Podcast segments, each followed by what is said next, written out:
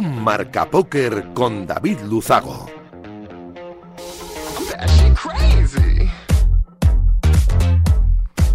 Bienvenidos, locos de naipe. Saludos, David Luzago. Bienvenidos a un programa más. Bienvenidos a Marca Póker, el único espacio de la radiodifusión española reservado para los amantes de la baraja.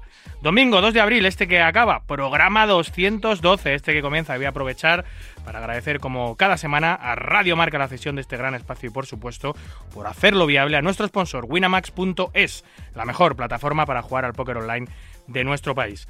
Nosotros, como cada domingo noche, vamos a intentar que los próximos 90 minutos les sirvan para evadirse un ratito de la situación actual y hacer un poco más ameno todo. Nos ponemos en breve con los titulares de un programa como siempre, cargadito de historias, de noticias, de reflexiones, de actualidad y por supuesto de entrevistas. ¡Arrancamos!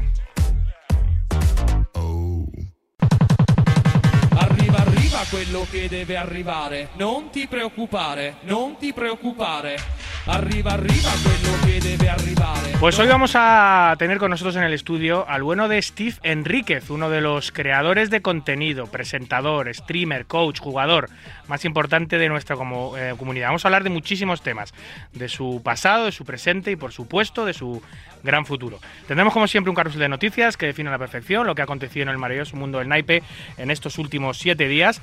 Hablaremos con Adrián Sevillano Baturro de Poker Red sobre temas muy picantes. ¿Es legítimo tener una escuela de póker si no eres ganador? Y sobre también el, el pique que hay entre Matt Berkey y Nick Herbal en Estados Unidos eh, y con Dog Paul de por medio, que siempre están todos los fregados. Terminaremos con la conexión con el Estrellas eh, Poker Tour de Torlodones y la Spanish Poker Cup de o Cup, perdón, de San Sebastián. Hablaremos con Ismael, el poker manager, Israel, perdón, el poker manager de Torlodones, y con Pablo Redrado, uno de los CEOs de, del SPF y de la Spanish Poker, eh, Poker Cup. 90 minutos por delante, mucho naipe, vamos a por ellos. Escuchas Marca Póker, el deporte rey de corazones.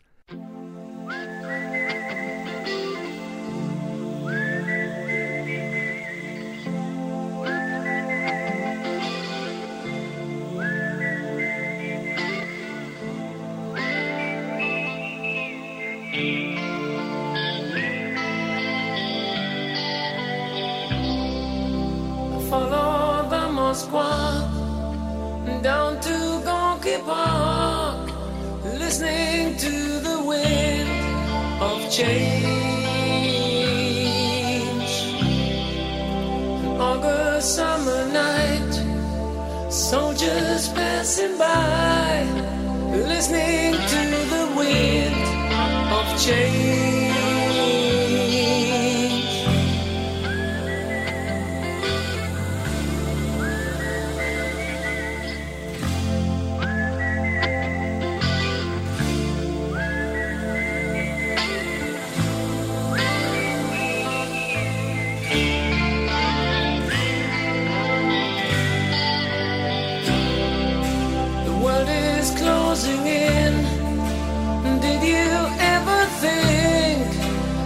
Could be so close, like brothers?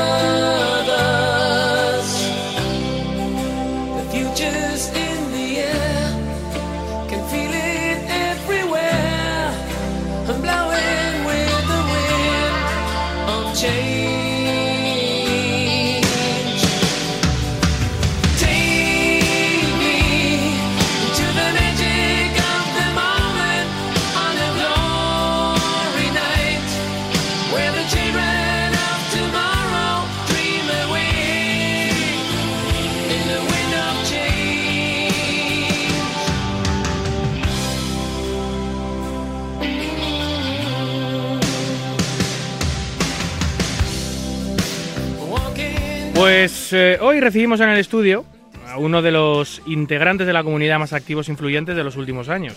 Hablo del jugador profesional, coach, streamer, presentador y youtuber cántabro Steve Enríquez. Durante muchos años, imagen de Stars en España, acaba de cerrar esa etapa para abrir otra casi de forma inmediata, nos lo va a contar él. Lo recibimos aquí con muchos proyectos en la mochila y con muchas ganas de seguir dando de que hablar en nuestra industria. ¿Qué tal, Steve? Bienvenido. ¿Cómo estamos, David?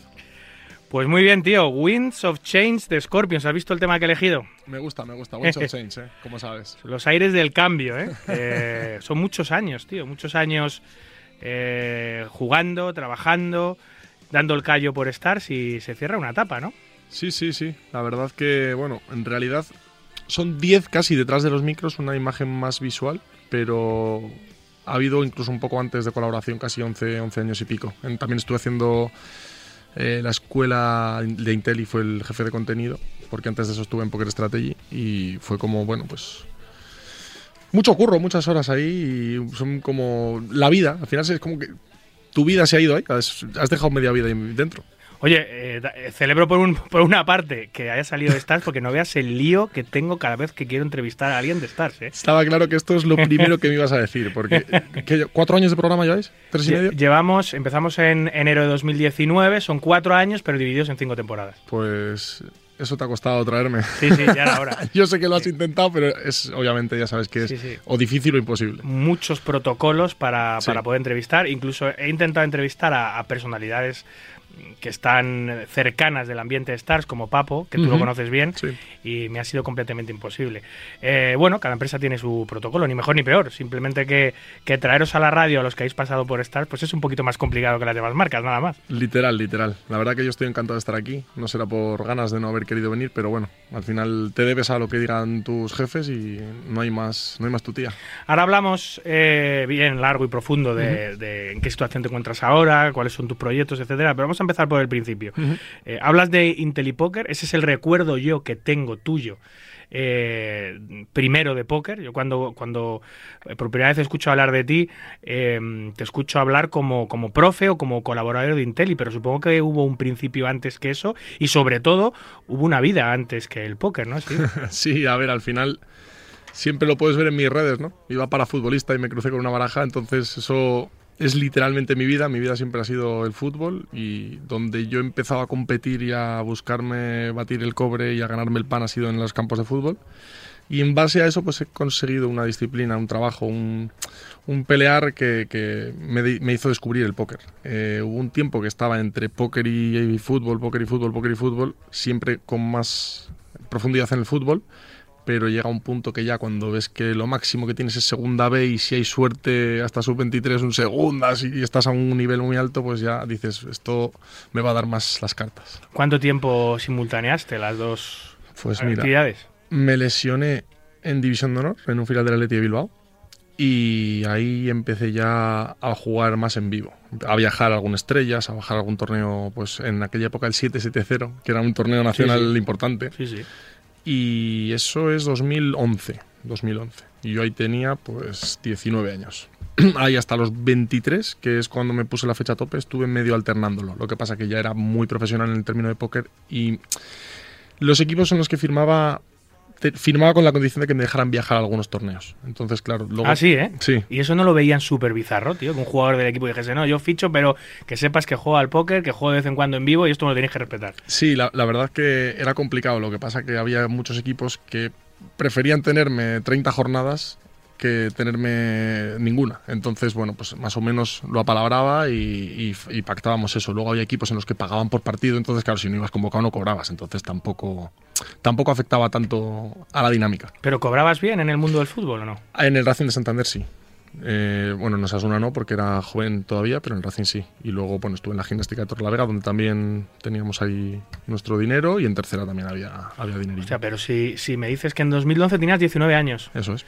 Eh, entonces fue tremendamente corta tu carrera como jugador. Lo dejaste muy pronto, ¿no? Sí, estuve luego hasta el año 2014-2015 en equipos de tercera, y de hecho me había retirado y en enero me intentó firmar un equipo porque necesitaron un delantero para los cuatro meses que faltaban y volví y esa fue mi última temporada. O sea, literalmente ocho partidos de la última fase de la, de la temporada. Pero con 19 años, cuando tú empiezas a jugar al póker, eh, y durante esos primeros años que tienes 20, 21, 22, eh, ¿tienes claro que tu progresión como futbolista no va a llegar lejos para apostar por el póker? ¿O o es que tu pasión por el póker es tan fuerte que te da igual y tiras por el póker? Es una mezcla, o sea, al final mi vida siempre ha sido el fútbol, entonces me costó mucho mentalmente decidirme, pero obviamente cuando luego también tienes lesiones, vas viendo que es difícil ganar X cantidades o que no vas a tener todo el futuro que esperas, pues vas viendo que con el póker vas ganando más. Entonces, claro, yo tuve la suerte que me sale mi primer contrato con Poker Strategy, que es antes de Intri Poker, lo que tú decías, y claro, firmo más dinero con Poker Strategy como jefe de contenido que como lo que estaba ganando en cualquier equipo de tercera división. ¿Qué años tenías? ¿22 años, 21 años? Esto es 2011, esto es 2011, literal. Con 19 años. Sí, sí, con 19. ¿Cómo, ¿Cómo fuiste capaz de progresar tanto en teoría en un año de conocimiento? Porque en teoría solo podemos jugar a partir de tener 18 años. No te voy a negar que yo siendo un poco joven y eso ya en segundo de bachiller, pues igual en vez de libros del colegio me llevaba vídeos de póker, lo veía en un iPad, llevaba libros de matemáticas, estaba, o sea, yo en clase siempre he sido un poco, no sé cómo decirte, no, no trasto, pero sí que si yo molestaba a los profesores, la gente de clase me hacía caso a mí en vez del profesor, era un poco los profesores me decían, pórtate bien, haz lo que quieras, no la líes, y me dejaban pues tener mi libro de póker, mientras no reventara la clase y les dejara, te lo juro, te lo juro. Sí. Para que no revolucionaras el cotarro, te dejaban hacer literalmente lo que te apetecía. No tan, no tan a lo bestia, pero sí que un poco de manga ancha tenían conmigo, porque bueno, sabían que tenía la capacidad negativamente de influir en la clase sin yo querer hacerlo negativamente, sino que, bueno, pues yo qué sé, ponía, me aburría y empezaba a vacilar al lado, le molestaba, cualquier cosa, ¿no? Pues empecé a canalizar eso en voy a leer cosas de póker, voy a ver libros, me compré el Gus Hansen Ebrihan Reveal, el de La mente del jugador de póker. Uno de mis libros favoritos, pero lo, tradujo a Lequine. Correcto. Para el mercado español. Sí, sí, sí. Ebrihan Reveal, que es, que es lo más parecido a La mente de un pro que, se ha hecho, que se ha hecho nunca eh, de forma escrita. Así, un, gran, un gran libro. Eh, o sea que leyendo, aprendiendo matemáticas aplicadas al póker y leyendo póker en clase, das tus primeros pasitos y te pones a competir enseguida, porque si dices que en 2019, o sea que en 2011, perdón, con 19 años ya estabas eh, jugando CNPs, 770 y torneos de este tipo, es que ya estabas muy dentro. ¿eh? Sí, a ver, tuve la suerte de que teníamos un equipo muy tocho para empezar, muy tocho, nos formamos sin querer, o sea, al final fue Javi Fernández, Baroski, Mendalerenda, John Wayne, Fairy Verde, Iluf, Dauchbit, toda esta gente que eran unos auténticos cracks y empezamos a jugar juntos en Skype, a hacer nuestras sesiones. De hecho, de ahí salió el Skype Poker Team, que es el primer, equipo, el primer equipo que hicimos. Y bueno, era la leche porque el nivel de aprendizaje con 6-7 personas que tienen diferentes puntos de vista era espectacular. ¿Cómo conoces a toda esa gente? Porque eso, estamos hablando de la crema del póker nacional en, en ellos, en esos años. Pues había varios nexos, porque claro, no te lo he dicho, pero yo antes de eso me dedicaba a los eSports. Era profesional del Counter-Strike. ¿También? Sí. Eh, con 13, 14, 15, 16 años, yo me dedicaba al, al Counter-Strike. Entonces, Javi Fernández y Luf se dedicaban al Pro Evolution Soccer en un, Wizards, en otro en un clan mítico de, la escena española. Y bueno, pues yo tenía relación con la gente de Wizards y también tenía relación con varias gente de, los esports. Entonces yo descubrí el póker un poco por, por, una web que es Media Vida, que es donde un poco también nos conocimos unos cuantos. Y luego a través de, como del IRC, como de un chat que había y varias cosas así, pues acabamos todos en un ventrilo, que era como un Skype básicamente, y estábamos ahí en la llamada todos los días. Jolín, hablando de eSports, eh, es curioso que los eSports es un mundo eh, infinitamente más grande que el del póker. Yo, no sé si hay más dinero o no, yo creo que no, pero, pero, pero es, mucho más grande y muchos más seguidores. Sin embargo, la transición siempre es en el mismo sentido. Es decir, el juego de eSports acaba jugando al póker, pero el jugador de póker, el jugador que está sentado en el mundo del póker, es complicado que acabe dejando eh, el póker por los eSports. Hay muy pocos ejemplos. ¿Por qué se da esto, Steve? Hombre, yo creo que los eSports están más orientados al principio a gente más joven. O sea, al final el público de un League of Legends, un Call of Duty, un Counter-Strike, está más orientado a 11, 12, 13, 14, 15, 16 y empezar tu carrera o empezar a jugar ahí. al final no todo el mundo puede ser profesional, simplemente necesitas unas aptitudes que no todo el mundo tiene. Y yo creo que cuanto más joven eres, más tiempo tienes para los videojuegos. Luego ya vas evolucionando y o eres muy bueno y te dedicas a eso o el tiempo para los videojuegos escasea. Oye, tú eres de Torrelavega, ¿no? Torrelavega, es, Cantabria. Es, un pueblo de Cantabria. Ciudad, ciudad, me 60 y pico mil habitantes. 60 y pico, vale, eh, es, que no sé, realmente no me acuerdo, porque solo estudié, como todos lo hacemos. ¿Cuándo se pasa de pueblo a ciudad? ¿Qué cantidad es? ¿30.000, 40.000? No lo sé. Creo que era 10, pero ¿Ah, igual va cambiando. O sea, pues es una de las ciudades grandes de, de Cantabria. La segunda más grande. Después de Santander, la segunda más grande. Torrelavega. Vale, entonces, eh, al no ser tan pueblo, obviamente, no necesariamente tienes que ser muy conocido ahí, porque te va a preguntar toda esta repercusión mediática que te ha dado todo. Es decir, los eSports, el fútbol, el póker, ¿te ha convertido en, una persona conocida en Torlavega? O sea, ¿la gente te conoce allí cuando vas? Sí, sí. O sea, al final, ya por una cosa o por otra, yo creo que en principio me conocían mucho más por el fútbol en toda Cantabria. Era el máximo goleador de la categoría bastantes años, entonces, quieras o no, te van, te van conociendo por eso. En términos de póker, yo creo que saben quién soy, dirán el del póker, pero no creo hasta qué punto saben qué hago, qué dejo de hacer, porque creo, vamos. No, tampoco hace mucho que no voy mucho tiempo. Como estoy todo el rato de aquí para acá, pues. ¿Dónde vives, por cierto? Pues tengo una casa en Madrid, tengo una casa en Malta y ahora estoy moviéndome para arriba, para Andorra también. O sea que estoy que no sé dónde paro, David. Vale, vale. Oye, em, hablabas de, de IntelliPoker, que eh, me, me comentas, eras jefa de contenido de... De, De Strategy. de Poker Strategy, diste salto a IntelliPoker, que es la escuela de póker de PokerStars, ¿no? Sí, o sea, en Strategy tuve la suerte de que les hacía falta un traductor para unos vídeos de contenido de inglés a castellano y empecé a hacer esos vídeos. Y luego dijeron que, bueno, estaba jugando yo en No Limit 10, No Limit 20, No Limit 25, No Limit 50 de cash y dijeron que querían a alguien que hiciera vídeos de contenido básico de cash. Entonces empecé a hacer algunos vídeos de contenido básico de cash y empecé con la suerte de gustar lo que hacía y a la comunidad y a la persona que estaba encargada. Entonces, en ese momento era Sara, una chica espectacular. No creo que la hayas conocido. No me suena, ¿no? Y lo que pasó fue que me dijo, oye, ¿te interesa ser el jefe de contenido?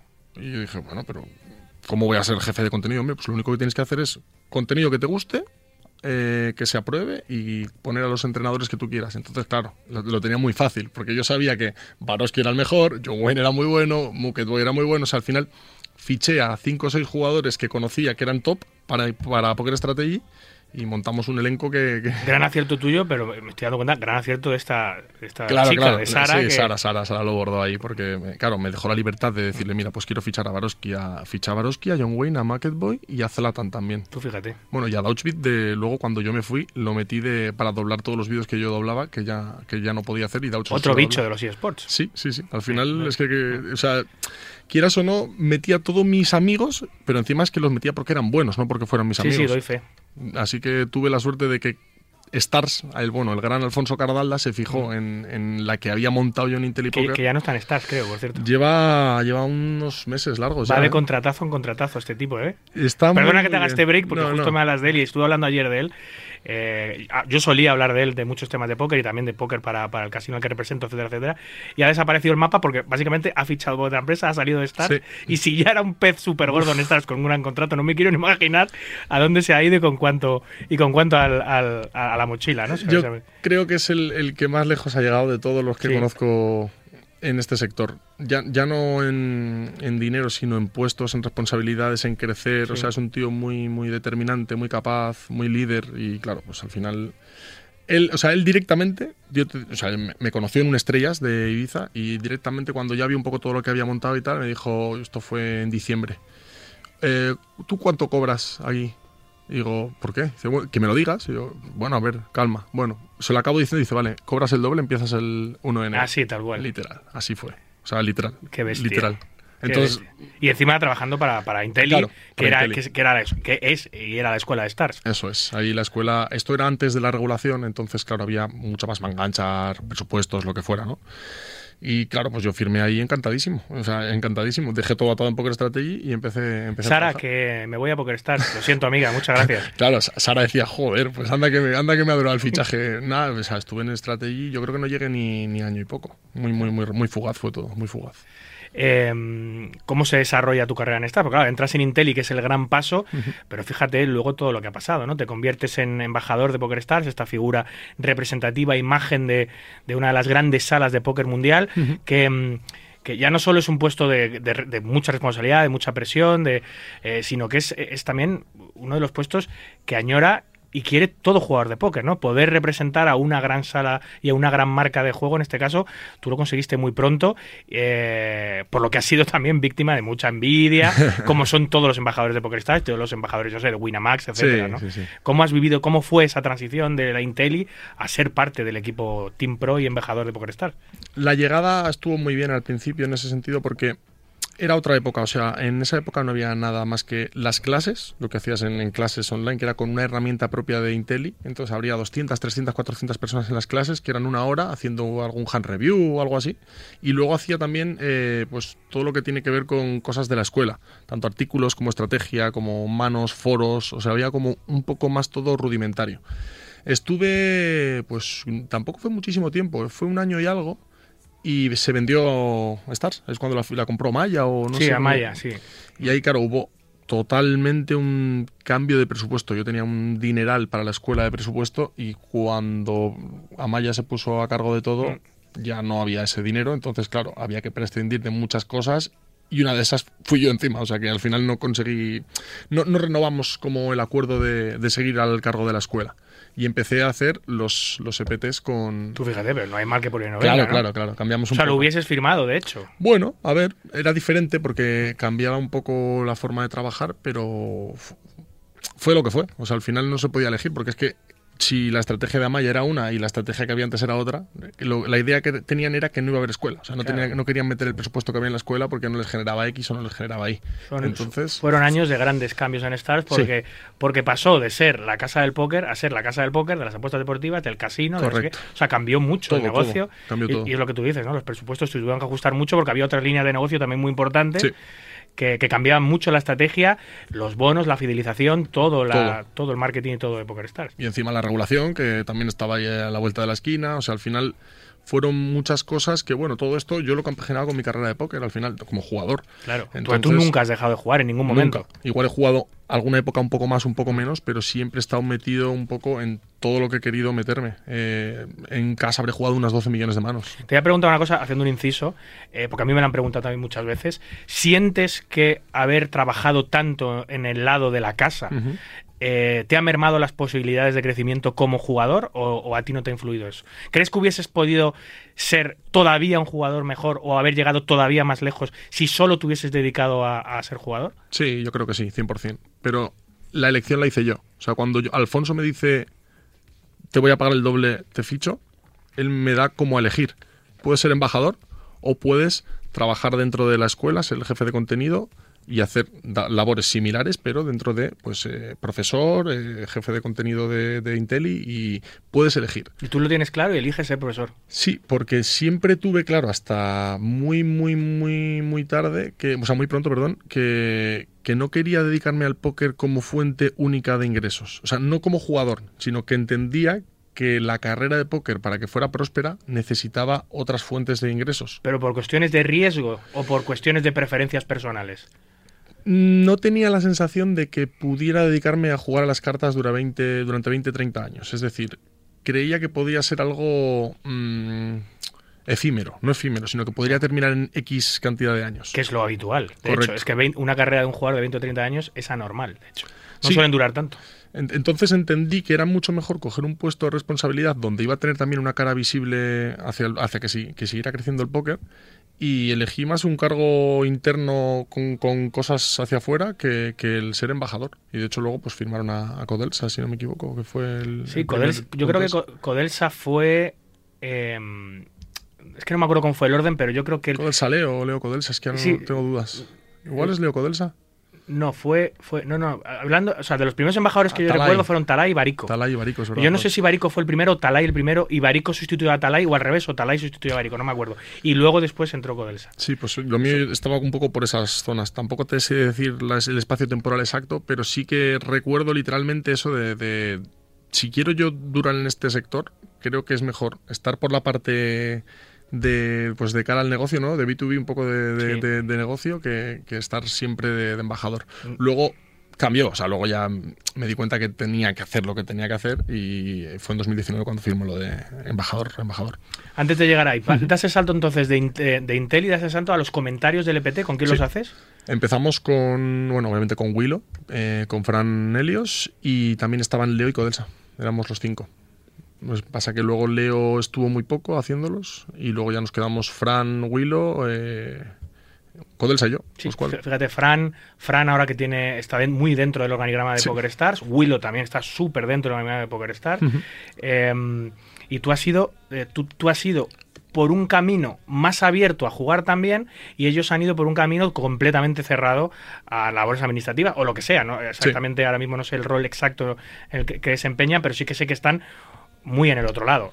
De vez en cuando ves a Willow jugar, Sí. a Fran prácticamente nunca, aunque no. esta estrella sí que lo ha Lo jugado ha jugado, sí. pero son cosas anecdóticas. Tú, sin embargo, sí que has conseguido, por lo menos a día de hoy, un buen equilibrio entre imagen de, de- como jugador de póker y trabajador de la industria. Sí, a ver, al final ni Willow ni Fran son jugadores de Mm. póker, entonces tienen el conocimiento que tienen porque, bueno, pues han vivido mucho póker, pero no saben técnicamente lo que puede saber un jugador. Entonces, yo que siempre he estado jugando, pues intento mantener un poco más, como un 70% jugar, 30% comentar, más o menos. ¿Eres de, los, eres, de, ¿Eres de esos jugadores que empezaron el póker gracias a ver los, los streams o los, o los programas de televisión de Poker Stars, donde estaba Pastor, Cardalda en su día? Sí, o sea, la verdad que sí. Empecé, lo primero que vi fue el, eh, lo hablaba justo ayer con, con, con Igna Poker y con Ramón, eh, lo primero que vi fue el Poker, Poker After Dark. Todavía tengo una mano muy marcada de, de Gus Hansen contra Negreanu, que es un póker contra full. Que eran sit and goes, ¿no? Sí, no, hace- hacían, hacían mesas de cash. o sea, Ah, ca- cash. el- había cash y Sí. sit and goes, había las dos cosas, Poker After Dark. Estaba en YouTube, entonces, Sí. claro, yo me ponía los vídeos, empezaba a verlos todos y, claro, yo, yo Gus Hansen en esa época era como, este tío es agresivo, ha hecho un libro, está loco, juega todo. Sí, sí. Bueno, él, él- él es una de las personas que cambió el juego, indudablemente. Fue de las primeras personas que cambió los rangos de apertura, fue el líder indiscutible de la generación escandinava que aporreaba las mesas, sí. fue de los primeros en decir 8-9 suited, hay que forbetearlo, Sí, y sí, eso no sí. lo hacía nadie. eh, y luego, claro, es cierto que, igual que casi todos los escandinavos, pues se pasó de rosca y acabó, acabó un poco eh, jugando de más, ¿no? Pero, pero sí, sí, joder, vaya. Literal. Bueno, y luego en tema, en tema de España, Juan Manuel Pastor ha sido una referencia absoluta y Alfonso también. O sea, al final nos hemos tragado todas las retransmisiones, yo creo, porque había un EPT en Barcelona, me acuerdo mucho del EPT de Jesús Cortés, porque Sí. Jesús jugaba no Limit 100, no Limit 200 en CAS y yo jugaba en las mismas mesas que él. Entonces vi que hacía mesa final Jesús Cortés y ahí es cuando dije, joder, si, si yo juego con él todos los días y él está ahí que va a pelear por un premio increíble, yo también puedo. Haciendo call de farol y todo, ¿eh? Joder, es que es brutal. eh.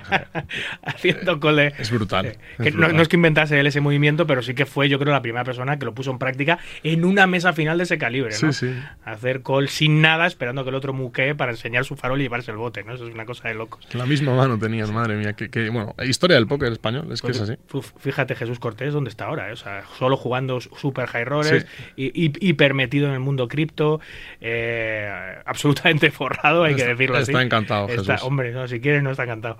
Eh, bueno, luego muchos años Steve haciendo, haciendo stream en el canal de Stars, muchos. Sí. O sea, sí, de- sí. posiblemente eres de los streamers españoles que más horas tienes live, ¿no? Mm, sí, es que no te igual diría, no sé si sí, sí, pero puede que sea el uno de, en cuanto a horas, ¿eh? o sea, no, no me sorprendería. No tengo ni idea de cuántas he hecho, pero sí que te puedo decir que, que he trabajado duro. Al final mucha gente hace sus sesiones de 4 o 5 horitas y yo, por ejemplo, un domingo, como cuando voy a jugar, pues igual lo hago de 8, 9, 10, 11, 12, dependiendo de los deep runs. O sea que al final, para mí estar 12 horas en directo jugando, comunicando, no me cuesta. O sea, es algo que me sale innato y es algo que lo disfruto. Hay algunos streamers con los que he hablado en el programa que me dicen, no, a mí me gusta streamear porque juego mejor. Y si no me pongo el stream y no me pongo a streamear, hago, hago eh, gilipolleces, pero cuando estoy streameando me cuido mucho de hacerlas, por lo cual me va mejor y juego más serio. Eh, ¿Te pasa a ti algo parecido o no? Bueno, yo un poco de todo. O sea, al final también cuando estoy jugando hago un poco el ganso, vacilo alguno por el chat, yo qué sé, me meto mucho con los franceses, la típica pelea España-Francia típica pues, que nos gusta en España, o la típica de un brasileño que te hace un check race y te lo va a hacer y le pones algo por el chat, diciendo, ya sabía que me ibas a hacer el check race. Las cosas estas ya las tengo como adheridas a, a jugar, entonces juego igual de bien, yo creo, hago un poco más el payasete. Que, Bueno, es importante hacerlo también para fidelizar a la gente, porque no solo sí. jugar, Claro. porque si no será un coñazo. Tienes Sí. que ser divertido, poner tu musiquita guay, que la pones y lo sé, que es buena. ¿sabes? Oye, entonces 2019 te hacen embajador, empiezas ya a jugar, porque has jugado eventos muy fuertes. Sí, Has sí. jugado 10K, 25K. Sí, hasta, hasta 20k es lo máximo que he jugado, pero vamos, 10k está en mi parrilla habitual cuando voy a Las Vegas y es algo que, bueno, llevo jugando el EPT, mi primer EPT fue en 2012, o sea, eh, para que te hagas una idea, cuando te decía lo de Jesús Cortés es como que justo un año antes fue y en 2012-2013 ya estaba jugando los EPTs, eso sí, pues eh, ibas por el casino y digo, bueno, ¿por cuánto me lo juego? Mi primer EPT, a Matos me compré un 10%, eh, John Wayne me puso un 10%, Mendalen un 10%, Baraski un 10%, acabé jugando el EPT por la mitad, pero bueno.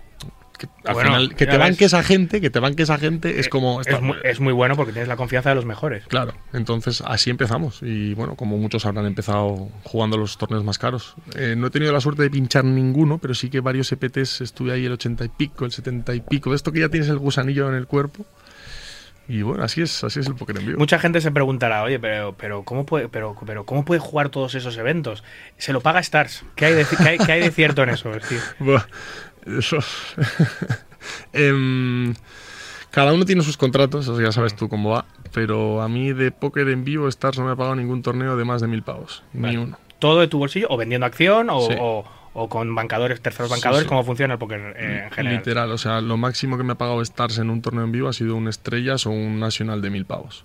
Eso siempre, yo siempre he pensado en esas cosas, digo, hostia, las salas tienen un chollo de la hostia con los, sus embajadores y sus jugadores, porque sí, tienen, eh, yo te pago los cuatro estrellas, o yo te pago los, los dos Winamás, los dos no sé, no sé cuántos, pero el resto de torneos gordos, tú eres imagen de esa marca, el resto de torneos gordos te los costeas tú, y si tú te juegas un 20k o un 10k costeado por tu propio bolsillo y te lo pinchas, toda la publicidad que le haces Stars, porque al final estás sí. obligado a llevar todos los parches y total, Correcto. es por la face. Es un valor añadido que le metes a la marca que posiblemente no te lo exija, no te diga, no, no, te ficho, pero tienes que pagarte cinco eventos de 10.000 y dos de 25.000. No, tú te pagas lo que te da la gana. Entonces tú aportas, tú como embajador, has aportado mucho más valor que otros embajadores de tu, de tu misma marca o de otras marcas por lo que te has jugado, de tu bolsillo. Literal, literal. O sea, lo estás definiendo perfectamente. Al final, bueno, pues el ejemplo más fácil lo tengo este año pasado en Las Vegas. Yo hablé con Ramón y iban, bueno, Stars dijo que igual hacían algo y nos llevaban a todos los embajadores. Pues va por Ramón y yo íbamos a ir de X manera. Al final nos mantuvieron a la espera hasta que quedaba un mes y nos dijeron que no había nada y nos tuvimos que sacar todo a última hora, pagando más caro los billetes, pagando más caro los vuelos, pagando más caro el hotel, todo. Y lo mismo, al final jugué, me jugué, no sé, 60 mil pavos en Ballins este verano sin un duro de Stars, o sea, todo mío, de mi bolsillo. Que es lo que tú dices, o sea, literalmente toda la publi. Sí, eh, sí, sí, sí. Todo- bueno, claro, al final eh, es una cosa que haces tú porque te gusta, porque quieres jugar, porque tienes un compromiso con la marca, porque quieres aportar mucho más a la marca, porque piensas en el futuro. Correcto. Es una inversión personal, ¿no? Pero esa inversión personal parece, eh, Steve, que este año eh, ha finalizado, ¿no? Porque todo este idilio, toda esta década maravillosa que has estado junto a una de las grandes empresas mundiales, eh, se trunca. Y, y estoy seguro que, que, bueno, estoy seguro no, nadie sabe realmente qué ha pasado. No sé si quieres contar aquí un poco qué es lo que ha pasado o no, eh, pero ¿por qué sales de Stars, no? Ese idilio que parecía Steve Enriquez y Stars que iba a durar muchos años se rompe misteriosamente y sorprendentemente hace muy poco, hace unos meses. Sí, la, verdad que lo que dices es verdad. Mucha gente asocia mi imagen ya directamente con Stars después de tantísimos años, por X o por Y, porque es que entre la voz o ver un, cualquier torneo online, cualquier día importante, está, estoy yo ahí y siempre estoy en el lobby y todo eso. Y bueno, pues eh, lo mismo, un poquito similar a lo que pudo pasar en 2012, ¿no? Eh, venden la compañía, en este caso no venden la compañía, sino que cambian de jefes. Nuestra jefa directa era May Maceiras, que es un espectáculo de jefa, una tía que entiende el póker, que entiende a los jugadores, que sabe cómo es el día a día de un jugador de póker, el día a día de un streamer. Y bueno, pues eh, May, por suerte para ella, la ascienden, cambia de departamento, se mete un poquito más hacia otras ramas. Pero mala suerte para ti. Claro, yo además le avisé, le avisé. En cuanto, en cuanto vi que se iba, dije, esto, esto es una crónica de una muerte anunciada. Malo. O me dejas aquí cubierto o, o- o va- van a saltar chispas. Y bueno, pues al final el cambio de, de posiciones hace que se metan para mí personas que no tienen capacidad para estar donde están y no tienen capacidad para tomar esas decisiones de póker, porque no tienen ni idea de póker. Es- saben de lo que hacen en su trabajo, pero no de póker. Muy habitual, también pasa, Correcto, en este sector pasa Sí, sí. mucho. Entonces, bueno, pues toman decisiones en base a números, en base a lo que quieran tomar, en base a lo que sea. Y básicamente, pues eso es un poco lo que ha pasado. ¿no? Eh, ¿Qué ocurre? Pues un poco el tira y afloja que lo que estábamos hablando. Yo considero que soy jugador de póker y al final, durante la renovación del contrato, porque mi contrato lo renovamos el año pasado, en diciembre, tuvimos una charla. Una año a año, tú renuevas Sí. año a año. Yo, yo hablé con May Maceiras, de hecho, y, y renovamos el contrato. Y justo, pues acordamos, yo pedí, pedí, lo único que quería jugar era el PSPC. Juego el PSPC y el EPT de Barcelona. Eso me, me parece que es algo normal. O sea, que, que tu embajador más fuerte de España juegue el PSPC es algo normal. Y nada, se cerraron en banda que no, que solo querían que comentara, que comentara y que comentara y que comentara. Bueno, entonces yo les dije, no, no voy a jugar al PSPC. Ok. Es que no, me dijeron también como medio excusas de que era muy poco tiempo. Esto es de diciembre, pues diciembre Praga era 17 de diciembre y, y el PSPC faltaba un mes. Les dije, mira, quiero jugar el PSPC por todos los medios posibles. Nanay, imposible. Y me dijeron que no, no me lo iban a dar. ¿Qué ocurre? Que yo, a falta de tres semanas para que empiece el PSPC, veo que le regalan a Mario un, un Platinum Pass. Yo, yo encantado porque con Mario me llevo genial. Pero claro. Isildur. Isildur. Yo, mi, mi reacción desde casa. Aparte, mira, no me entero ni por mí, sino varias personas me envían un WhatsApp y me dicen: Están regalando Platinum Passes y a ti no te dan uno. Y yo, claro, digo, ¿qué quieres no que solo a? Mario. Han regalado muchísimo. bueno, y Ahora allí, vamos, allí sí, más, en, en sí. Bahamas muchos también. Bueno, imagínate, o sea, en- lo de Bahamas. sea, tu calentura fue... No, en, Ba- en Bahamas, el que me ha conocido, el que me ha aguantado, bueno, mi novia estuvo conmigo allí, y, o sea, no prendí fuego al Atlantis porque soy una persona civilizada, pero el que me conoce sabe que en Bahamas ha sido probablemente la mayor humillación de mi carrera. O sea, no poder jugar, ver cómo están regalando Platinum Pase delante de mi cara, todas esas sensaciones de decir, encima es lo único que he pedido, ¿sabes? Porque si me dices que no somos gente para comentar, pero había 3, 4, 5 personas para comentar, fue una pelea un poco también de, de decir, no vas a jugar. No vas a jugar, no vas a O sea, ¿tú jugar. crees que era personal? Que, o sea, que no fue un fallo o que se olvidaron No. o que directamente pensaron es que este chico es muy bueno comentando y tiene que estar comentando. Eso también me lo decían, pero bueno, eh, luego ha habido cosas que han pasado que tampoco te la voy a decir exactamente porque ya son cosas más técnicas, que por mucho que digan que soy el mejor comentando, luego ha habido otras cosas que no me han ofrecido Ya. y se las han ofrecido a otros. Entonces digo, si, si dices que soy el mejor, cúmplelo o, demuéstralo. Entonces, bueno, decían eso, que, que era muy bueno comentando y que no querían que jugara. Claro, la gente por el chat viendo cómo regalaban Platinum Pass, la gente escribiéndome, porque no juego yo jugando, los torneos de un día de 300 dólares allí, que era lo único que podía jugar para no afectar a la, a la retransmisión. Y bueno, pues nada, comiendo, mordiéndome la lengua. O sea, al final, encima, la entrada al casino con todos los españoles que la has visto y tal. Sí, sí, espectacular. Yo tengo que ir ahí con Ramón en cabeza y t- yo llego con todos Estás y veo con tu, cómo ca- se con- tu careta de felicidad Bueno, bueno, bueno, y imagínate. por dentro destrozado ya. Todos sentándose y yo yéndome a- a- al gimnasio. Me fui a, a correr, a sudar un poquito porque si no iba a estallar.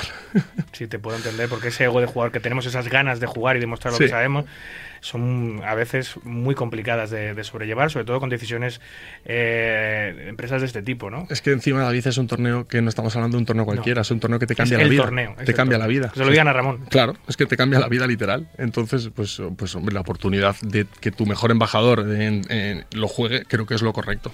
¿Tú crees que es una decisión eh, quizá eh, orquestada para forzar eh, tu renuncia o forzar tu salida o no tiene nada que ver? Yo llevo tiempo pensando que hay algo detrás. O sea, de hecho, le avisé a May en su momento cuando, cuando veía lo que iba, quién iba a estar a cargo de nosotros. Y creo que puede haber, haber algo así. ¿Dónde? O sea, para que te hagas una idea, yo cuando pasa esto, mi mente, en vez de decir eh, voy a liarla, lo hago al revés. Es decir, voy a demostrar que se están equivocando. Pero lo hago por, las, por la vía que creo que es la mejor, que es coger.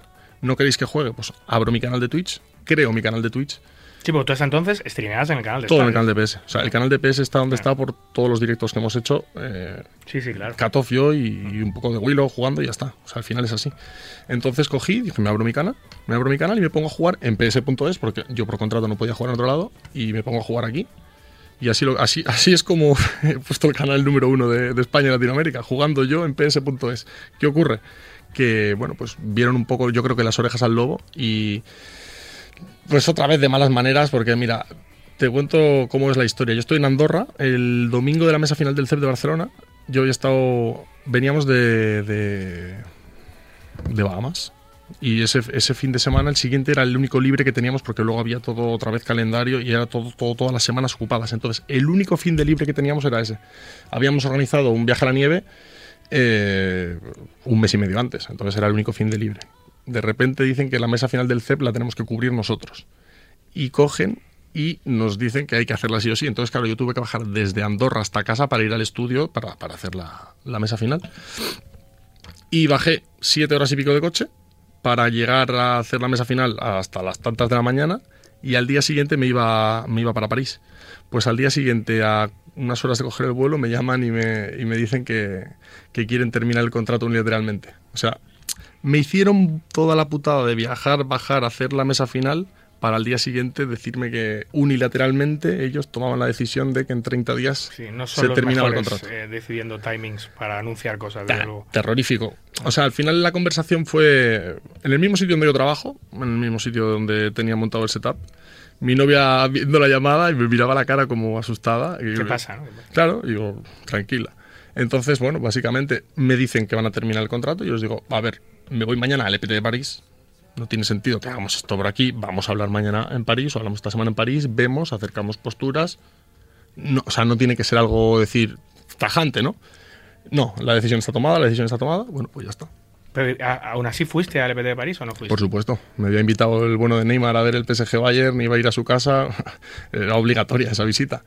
Y lo que hice fue pues aprovechar, estar con Neymar esa- esos días, luego Pero ya no, ya no como embajador de PokerStars. No, o sea, era embajador de PokerStars, pero no podía eh, lucir nada. O sea, Vale. es como que se termina y no estás obligado a hacer nada. No te requieren que lleves nada ni hagas nada. Lo puedes llevar si quieres, pero ya es darles publi por dársela.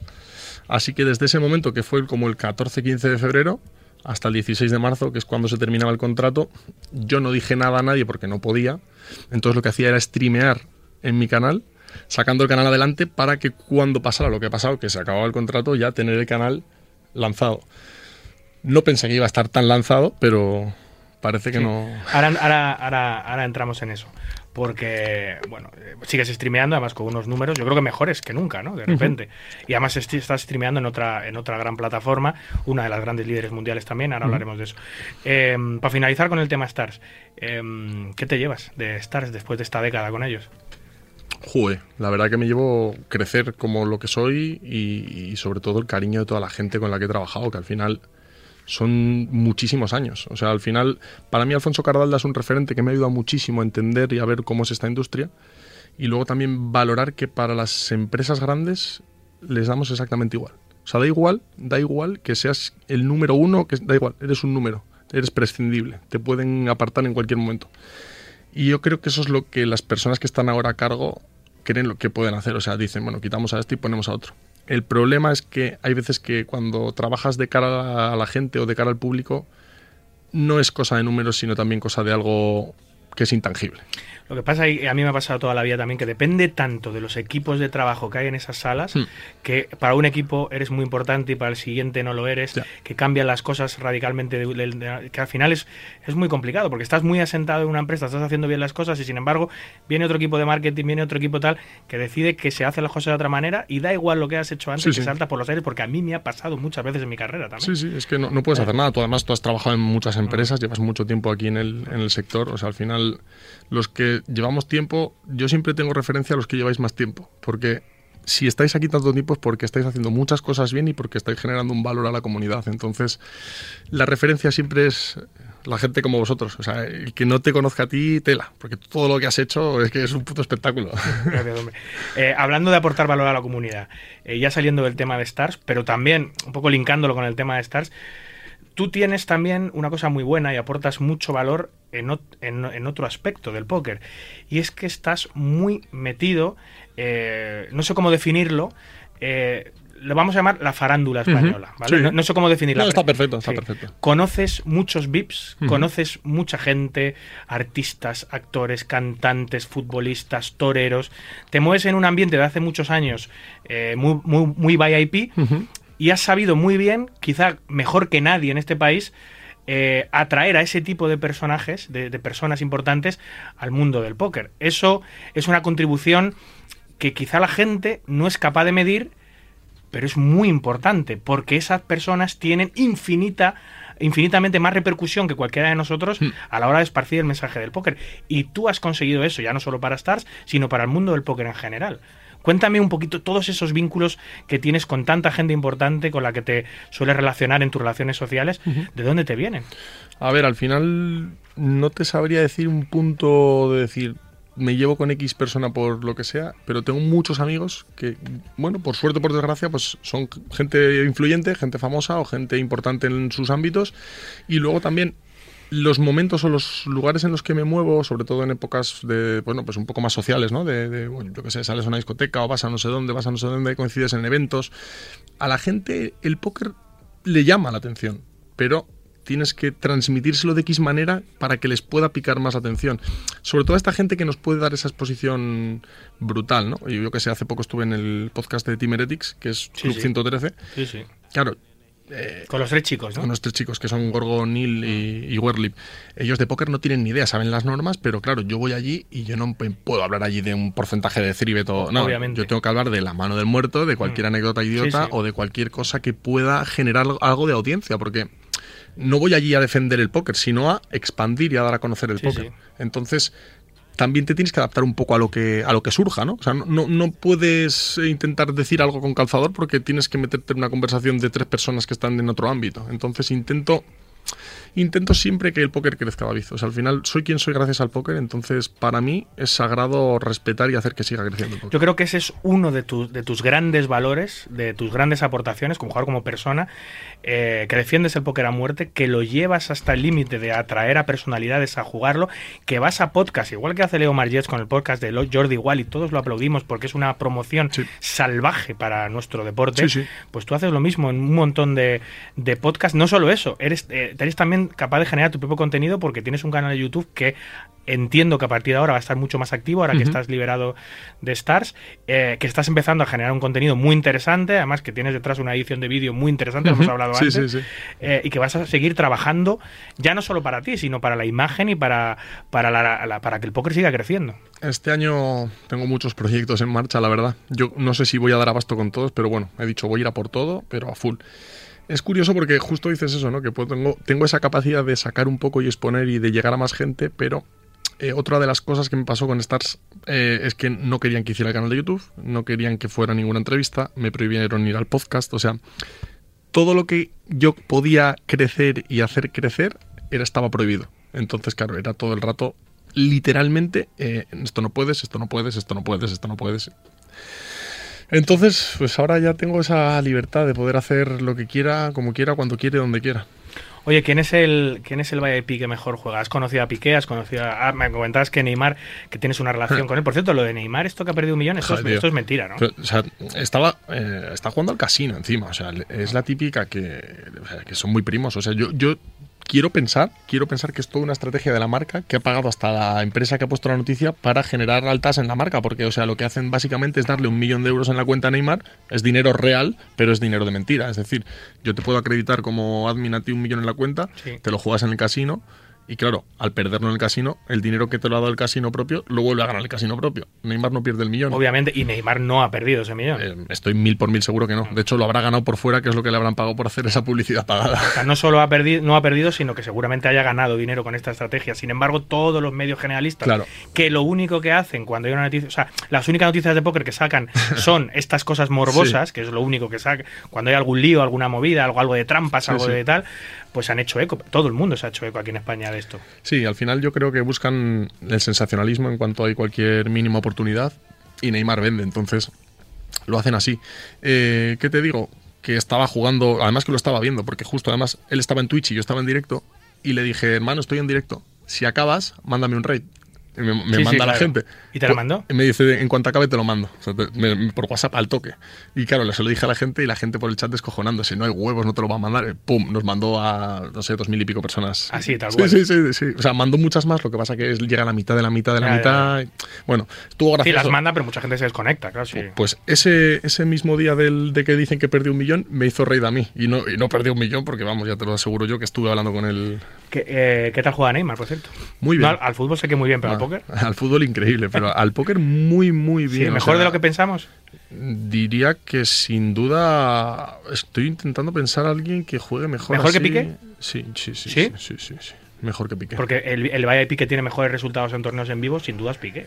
Yo creo que Neymar juega mejor que Piqué. ¿Sí? ¿Sí? porque, o sea, Piqué está como mucho más esporádico. Ney, a nada que tal, se pone a jugar. este- o sea, Ney es el típico que está jugando el 250 o el 50 desde París tranquilamente en el sofá. O sea, que es que le encanta. Se hace cuatro mesas cualquier día aleatorio. O sea, tiene como mucho más eh, bagaje de juego Neymar. El día que deje el fútbol, ¿tú crees que Neymar va a jugar, no, no profesionalmente al póker, pero más en serio, va a jugar más? 100%, Sí, 100%. Y viendo cómo está creciendo el póker en Brasil, no tengo ninguna duda de que va a ir a, a jugar los eventos, va a tener torneos caros, eh, incluso igual hasta crea su propio su propio circuito, vamos, seguro. Tú, fi- tú fíjate que, Kun Agüero, que está haciendo comentarios eh, flipado, en, tío, en sí. el Enjoy Poker Tour, en, en- en circuitos latinoamericanos, está con Pam, con Pamela, Sí. eh, comentando. De repente apareció la figura del Kun, que nadie sabíamos que jugaba al póker, y ahora está de, de comentarista de torneos. Sí, la, la verdad que le, le falta un poquito de tablas para comentar póker sí, todavía. sí, obviamente. Se le ve bastante, bastante verde, pero realmente da igual, porque es a lo que vamos. Es una promoción tan Sí. brutal que el Kun Agüero está al servicio de la industria del póker en ese sentido, nos viene tan bien que diga lo que le da la gana. Es como cuando, cuando estuvo Adrián Mateos con Broncano, que la gente decía, joder, las preguntas del dinero, de no sé qué, va chorrada. Pero ¿qué más da lo que le pregunte? Sí, sí. Si lo que, lo que importa es que salga Adrián y promocione el póker, a- a- da igual las tonterías y, cosas sensacionalistas. Es. Si es que está promocionando nuestro deporte más que nadie. Con que crezca es lo importante. O sea, al final habrá preguntas y preguntas, ¿no? Que, que pueden ser pe- peores o mejores para nosotros. Pero con que el póker tenga un poquito más exposición, todo lo que hagamos en prensa generalista va a ayudarnos. O sea, que hay que, hay que ir todos en la misma dirección. Oye, eres muy amigo de Froilán Sí, y te lo has llevado a varios eventos. sí, sí, sí. Eh, es- eh, a él le gusta el póker, o- obviamente se ve que no es un jugador habitual ni que no es un jugador regular, eh, pero que le gusta, lo disfruta. ¿Cómo juega el póker? ¿Es tan fiestero como dicen, por cierto? no. Es no mucho tanto. mito, ¿no? Claro, Sí. Va a cuatro sitios y sale. ¿Sabes qué pasa? Que, que es la típica que nunca no estás o no estás o no estás o no vas y cuando vas te ve todo el mundo. Bueno, porque te están esperando y lo van a decir. Porque es cuando tú entras por una discoteca siendo él, saben que lo van a decir o que lo van a... Luego también ha tenido el infortunio de que han pasado varias cosas en lugares donde ha estado él. O sea, eh, lo que pasó en, en Opium, que él estaba como a dos kilómetros de donde pasó y, y ya están en el cumpleaños de Froilán hay un tiroteo y no sé qué. Mentira todo. O sea, sí y no. Pasa, pero es como si, yo qué sé, hay un incendio en Madrid y dicen incendio en la ciudad de, David, de David Luzago. Y dicen, Sí, sí, si, total. pues si yo estaba en la sierra y ya pasaba a 30 kilómetros, pues todo lo siempre la prensa está sacando de contexto las cosas. Eh, ¿Cómo es salir de fiesta con, con? Eh, ¿Lleva mucha escolta? Va, va- va normal? O sea, ¿hay mucho movimiento? Cuando llegáis a las discotecas, ¿notáis que todo el mundo se gira? ¿Que es un acontecimiento ver al, al nieto del rey allí? Bueno, a ver, eh, ahora vamos mucho a sitios que ya nos conocen y nos cuidan muy muy bien, entonces o entramos por la puerta de atrás o entramos por algún sitio que no, no molestamos y pasamos sin, sin dar el cante. Pero cuando era joven, o sea, menor de 18 sí que tenía sí que tenía escolta, o sea, yo he ido, yo lo llevaba en mi coche y, y llevábamos dos coches, Sí, uno ¿no? delante y otro detrás. Qué sensación esa, Es ¿no? yo digo, madre mía. Sensación de seguridad, pero por otro lado también de, uy, uy, hostia. Sí, no, no, no me puedo saltar un semáforo. Claro, no Jolín. Eh, bueno, eh, muchos años jugando al póker, supongo que, que todos estos VIPs, a muchos de ellos les has dado clases. Sí. O les has dado consejos No, para jugar. he dado o a casi todos, vamos. Avellán, por ejemplo, que era amigo tuyo también. Mm. Avellán, Miguel Avellán, el maestro, luego yo que sé, Miguel Ángel Muñoz. Que por cierto, perdona que te interrumpa, Sí. eres muy aficionado a la autoromaquia, ¿no? Sí, a ver, al final eh, yo no conocía los toros. Los descubrí gracias a Miguel Avellán Mm. Eh, post Estrellas Poker Tour. O sea, no, eh, sí, un Estrellas de Marbella y me dijo, oye, vente un día al campo. Y yo, yo no he visto en mi vida un- San Fermín, lo máximo que había visto. Y allí conocí a Alberto López Simón, que es uno de mis mejores amigos, y dio la casualidad que él estaba empezando como a, a despuntar. Y el año que le conozco se pone de los números uno. O sea, abrió la puerta grande de Madrid cinco veces, que es como ganar la Champions. Sí, sí. Entonces, claro, yo no tenía ni idea de toros y coge uno de tus mejores amigos y se pone el número uno. Lo que pasó fue que empecé a vivir los toros muchísimo más de cerca porque, claro, yo iba con él, iba con él y es que él tenía que torear en todas las grandes ferias de España. Entonces, eh, empecé a descubrirlo y a verlo gracias a eso y a ver el punto artístico de lo que, de lo que tiene nuestra tradición española. Nunca lo había visto, lo he ido entendiendo, lo he ido viendo, me han ido explicando, que yo creo que es lo más importante, porque la tauromaquia si te la enseñan es como que la ves de otra manera a llegar allí, verlo y no entender en qué consiste todo. Y bueno, pues así, así, así es como ha sido un poco mi paso por la tauromaquia. Y ahí sigues. Oye, y dices también Miguel Ángel Muñoz, gran actor, ganador Sí. de Masterchef. Bueno, un fenómeno. Es un fenómeno. Un que fenómeno. Se hizo además. Bueno, él es, obviamente es, es muy popular. Es saltó con Upa Dance hace muchos años. Sí, sí. Ahora, hace poco hizo un documental precioso durante la pandemia con su la tapa. abuela, que ha llegado, ha llegado eh, a todos los países. Ha, ha sido un boom. Eh, eh, a mí me dicen que Miguel Ángel. Yo, yo, yo le conozco a través de un, un amigo. Yo tengo un amigo que se llama Gonzalo Miró. Que es- Coño, que hemos es- coincidido además Sí, en- hemos, hemos en el coincidido alguna vez. Él también es, es- es- es, eh, no sé si amigo, pero con- Sí, de la- del conocido. gremio, ¿no? Del sí, del gremio. de, Sí. de- de Miguel Ángel. Y él siempre me ha dicho que es, que un gran tipo. O sea, Sí. que es que es. a ver, se le ve, en televisión se le ve que es un gran tipo, pero es que de verdad es un gran tipo. Literalmente como, Mm. como le ves es, y aparte es un tío que es súper competitivo. Bueno, ahora mismo el cabrón está haciendo una movida de rallies, de correr o de corriendo por ahí. Sí. y teníamos un proyecto chulo en marcha que bueno que pronto podréis saber alguna cosita porque tengo algo tengo algo muy chulo con él que más tarde que pronto más pronto que tarde estará algo haremos, de póker. sí sí sí. Vale, vale, es un es un fenómeno o sea ya te digo que mira justo o sea Miguel Ángel es mejor que Neymar para que te pongas una idea de... ¿Sí? de- sí, sí, sí, sí. Es muy buen jugador Miguel Ángel de póker. sí, sí, sí, sí, juega muy bien. O sea, Miguel Ángel Muñoz juega muy, muy bien al póker. Pero, pero, pero no se prodiga mucho ¿eh? en eventos en vivo en España, ¿no? Eh, Poco. estuvo, estuvo hace no mucho jugando algo en Gran Vía, creo. Sí, pero sí, le hemos visto allí alguna vez, pero, pero poco. Es que con los rodajes y todo lo que tiene Ya. está jodido. Pero algo, igual, este año igual le después algún torneito conmigo. Sí, ¿no? Sí. Vale, vale, vale. Eh, bueno, entonces, eh, bueno, sales de Stars, eh, eh, inmediatamente, inmediatamente te pones a streamear, a potenciar tu canal de YouTube, a, to- a potenciar tu nuevo canal de Twitch, porque como decía, solo habías emitido a través del canal de Stars, creas tu propio logo, que está chulísimo, eh, y te pones a streamear sorprendentemente en la gran competencia mundial de Stars. Porque si la gran competencia española de Stars es Winamax, Sí, sí, la sí. empresa que patrocina este programa, obviamente eh, ahí están en la lucha. Eh, la gran competencia mundial de. Stars es GG Poker. Eh, que estás, entiendo, Steve, que si juegas en su plataforma eh, no es fortuito. Bueno, a ver, eh, los torneos que hay en Gigi creo que son los más altos del mundo, ¿no? Los más importantes online. Y bueno, pues eh, estoy en un punto que cuando sales de una relación tan larga, David, al final no quieres que te vuelvan a hacer daño, ¿no? Entonces vas con pies de plomo. Así que estamos viendo, conociéndonos, entendiéndonos. Vamos a ver un poco por dónde, por dónde podemos continuar, pero bueno, creo que estamos en el buen camino. Pero en el súper buen camino, porque he visto números y has tenido streams con números que no se recuerdan en el mercado nacional.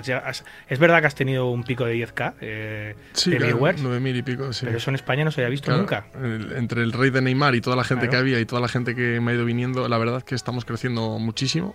Sí que los números son una bestialidad. Estamos casi en 700 de media, algo así, que para jugar partidas online de póker es, es- es unos números espectaculares. He tenido muchísimos mensajes esta- estas semanas y me ha hecho especial ilusión que Ceros me ha escrito para decirme, tío, o sea, lo estás reventando. O sea, ¿Sí? ni se te ocurra parar, eh, Pues gran- ponte a trabajar, que sigue así, estoy flipando con lo que has hecho.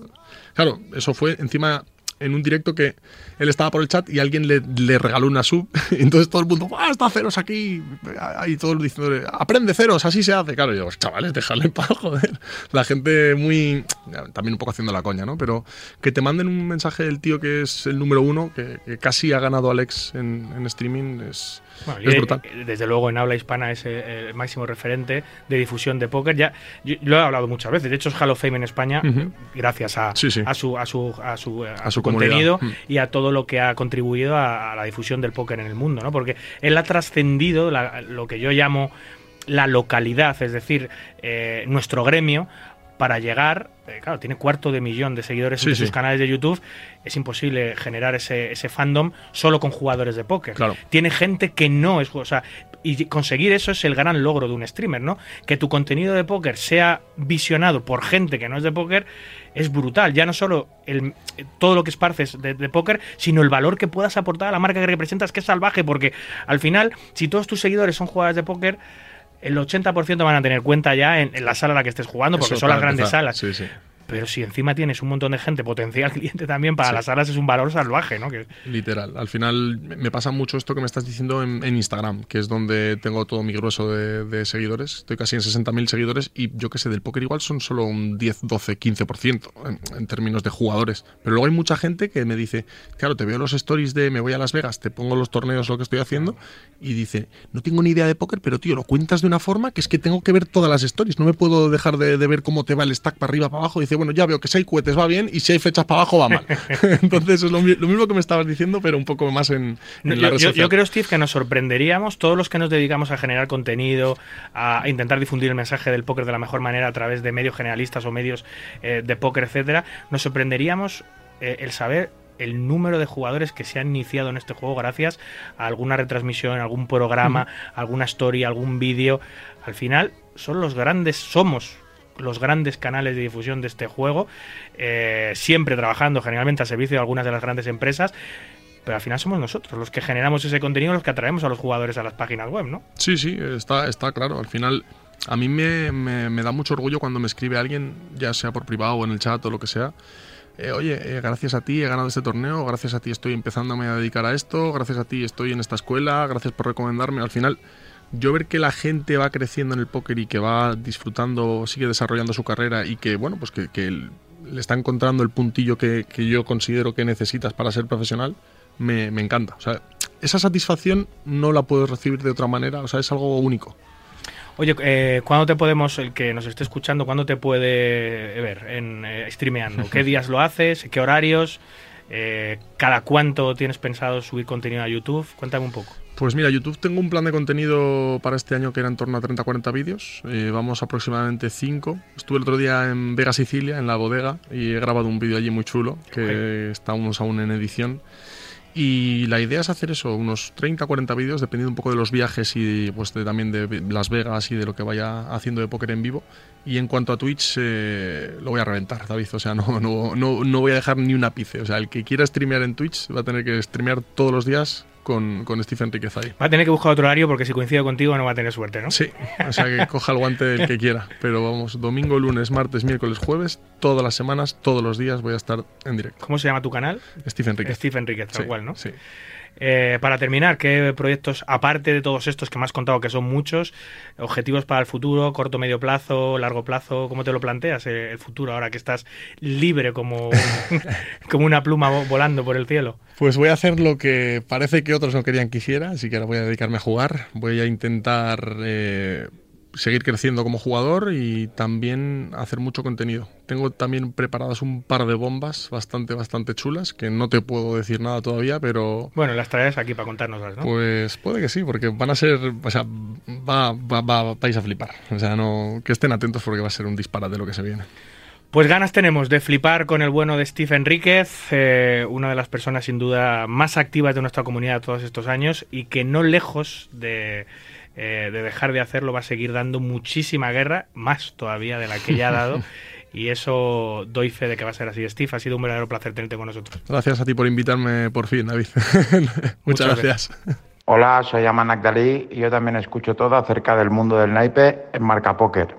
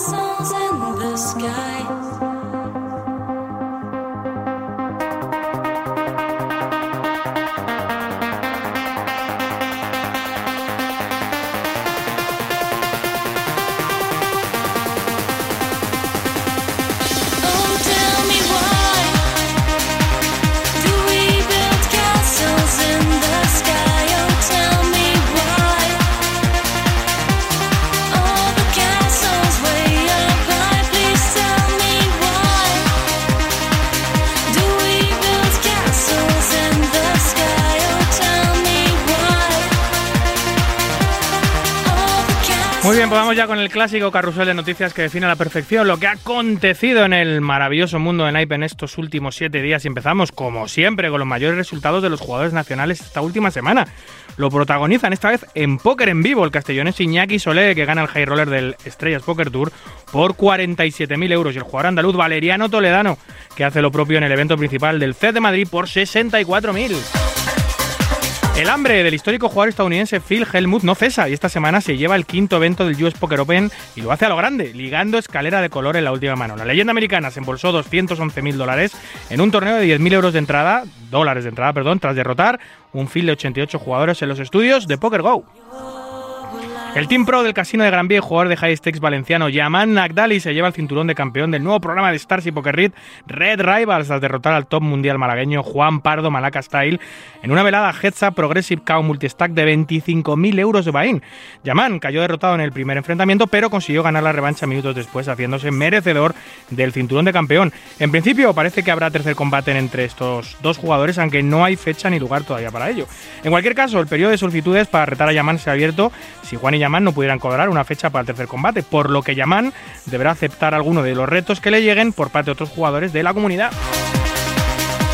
Nueva side bet en el póker norteamericano. El empresario y jugador de high stakes Bill Perkins reta al jugador norteamericano Sean Deep de 138 kilos de peso a bajar hasta el 17% de grasa corporal en solo 14 meses. Bill le pagará un millón de dólares si así sucede. Deep tiene hasta las World Series of Poker de 2024 para alcanzar este punto o deberá pagar 100.000 dólares a Perkins ya que este le ha dado unas odds de 10 a 1.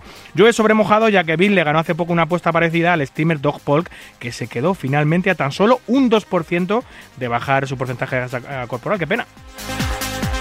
Nueva rifa benéfica está organizada por Spay to Win para recaudar fondos y apoyar a los damnificados por el ciclón Yaku, que ha afectado principalmente a la costa norte y el centro de Perú. Quienes lo deseen podrán participar para intentar ganar un coaching personalizado con algunos de los mejores jugadores de póker de Latinoamérica, como Diego Ventura, Jacobo Montoya o Ewol Mar, entre otros reconocidos jugadores. Se puede adquirir ya los boletos de la rifa por tan solo 5 dólares para optar a ganar uno de esos fenomenales coaches personales, además de muchos otros premios secundarios. Se acerca la última parada del circuito gratuito Metaverse Poker Tour organizado por Poker Stars Virtual Reality. En este circuito solo se puede jugar con dispositivos de realidad virtual. El eh, Metaverse Poker Tour es una de las últimas iniciativas de nuestra industria. Se puede jugar mediante los dispositivos de eh, realidad virtual Grieta Oculus, MetaQuest 2, MetaQuest Pro o HTC, eh, Vive. Toda la acción inmersiva se lleva a cabo en el casino One del metaverso de la marca y los premios incluyen algunas mejoras para el avatar de los ganadores, así como un anillo que se podrá lucir en estas mesas virtuales, aunque de momento ninguno de los juegos ofrecidos incluye dinero real. El Estado americano de Nevada, eh, de Nevada podría banear a los que han sido acusados de alguna manera de hacer trampas en el póker. Se ha presentado un proyecto de ley ante la Junta de Control de Juegos de Nevada que busca crear regulaciones contra estos jugadores. Se enumerará a las personas que han sido suspendidas de las salas online y dicha propuesta busca crear regulaciones que incluyan hacer público el nombre completo, fecha de nacimiento y el nick de la cuenta de las personas que han sido acusadas. Esto incluye casinos online, salas de póker o salas de apuestas deportivas dentro de la llamada lista negra del póker, a la que empresas como PokerGo, Triton, GG, Kings, Casino y Dusty Down se sumaron ya hace tiempo. El jugador norteamericano Dan Smith pierde este pasado jueves una side bet tras no poder vencer en un partido de tenis en el que jugaba con una raqueta reglamentaria, mientras que su oponente, el pro Marcus González, lo hacía con una sartén en una cancha de tenis de Las Vegas. Se desconoce la cantidad apostada, pero sí las enormes odds de 151 que a buen seguro le habrían hecho perder un buen eh, pico al bueno de Dan. Las sartenes las carga siempre el diablo, amigo.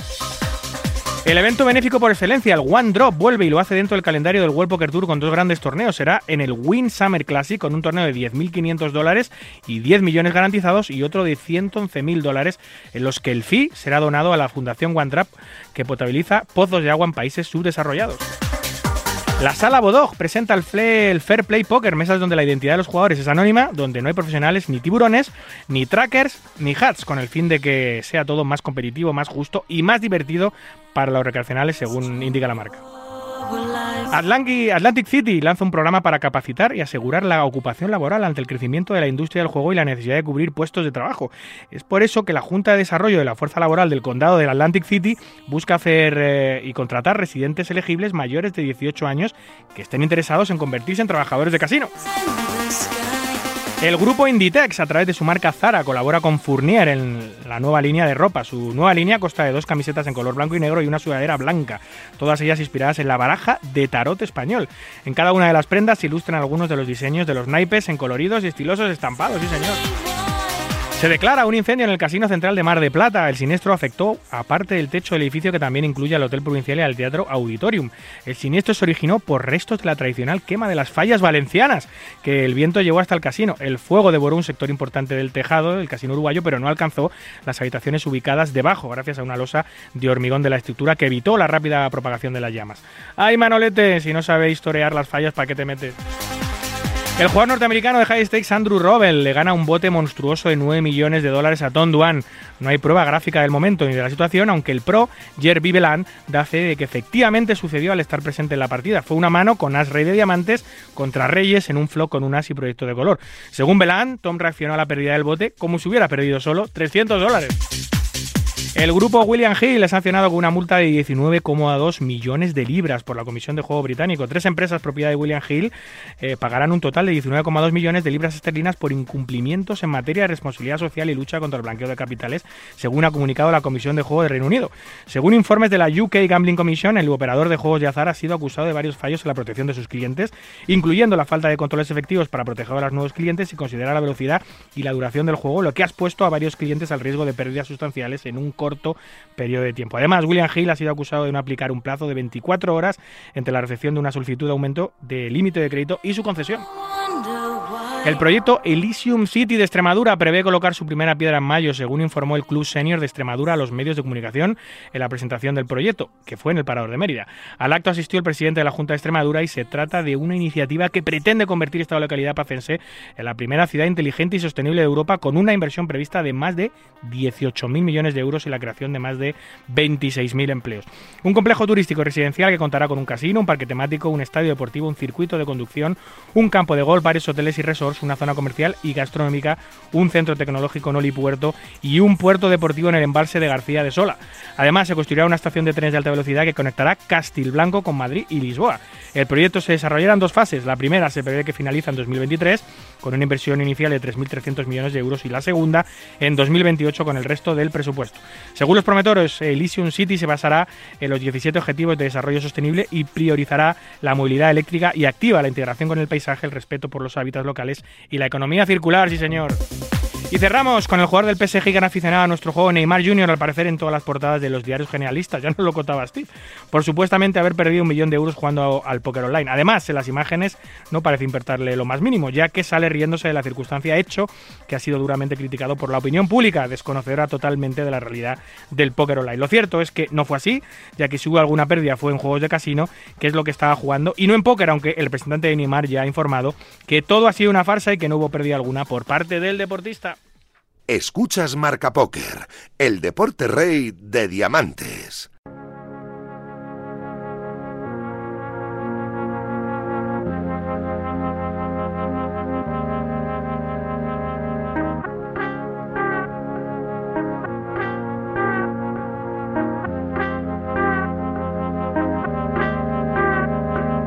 Ay, siento que estoy tocando el cielo si te beso. Y si esto no está permitido, me da igual. No importa si yo caigo presa en este juego.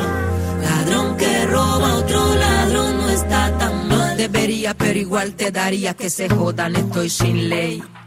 Te robaría, dime que no te haría, dale, vamos a darle play. Yo soy una reina antes de nacer. Tienes suerte si te comes a esta mujer. Sé que dos o tres me quieren joder. ah, y yo le dejo marcar mis uñas de gel. Yo no me dejo, no, no, la patrona del juego. Ay, sí, todos quieran de esto, pero es tan lento. Por eso te busco a ti. Ay, siento que estoy tocando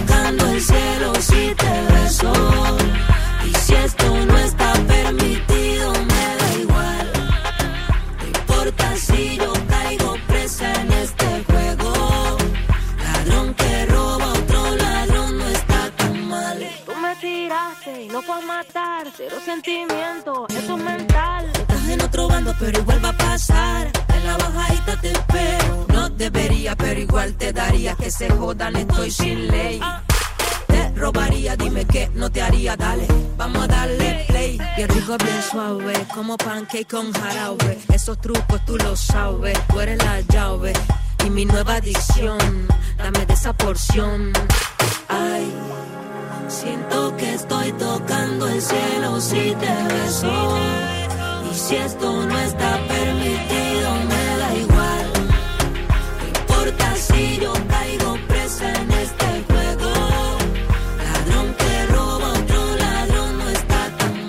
Pues claro que no está tan mal. Tiempo ya de la actualidad internacional la que nos trae algunos domingos uno de los redactores estrella de la web de habla en castellano, eh, más importante difusión de póker del mundo, Poker Red. Hablo de Adrián Sevillano, más conocido como Baturro. Buenas noches. Buenas noches, David. ¿Qué tal? ¿Cómo estamos? ¿Qué tal? ¿Has estado por el Estrellas este fin de semana? Pues no, no me he podido escapar, pero bueno, he estado atento a, todo lo que estaba pasando allí y nada, mucha envidia, mucha envidia no haber podido estar por allí. Y que lo digas, cómo mola los eventos grandes, cómo mola eh, jugar con gente buena, que los pros vengan a España, que los que están fuera vengan, que los que están aquí lo jueguen eh, y se haga comunidad y hagan torneitos buenos. Sea en el casino que sea, eh, lo digo porque siempre que hay un torneo bueno, eh, a mí me da también mucha envidia no poder estar y poder jugar.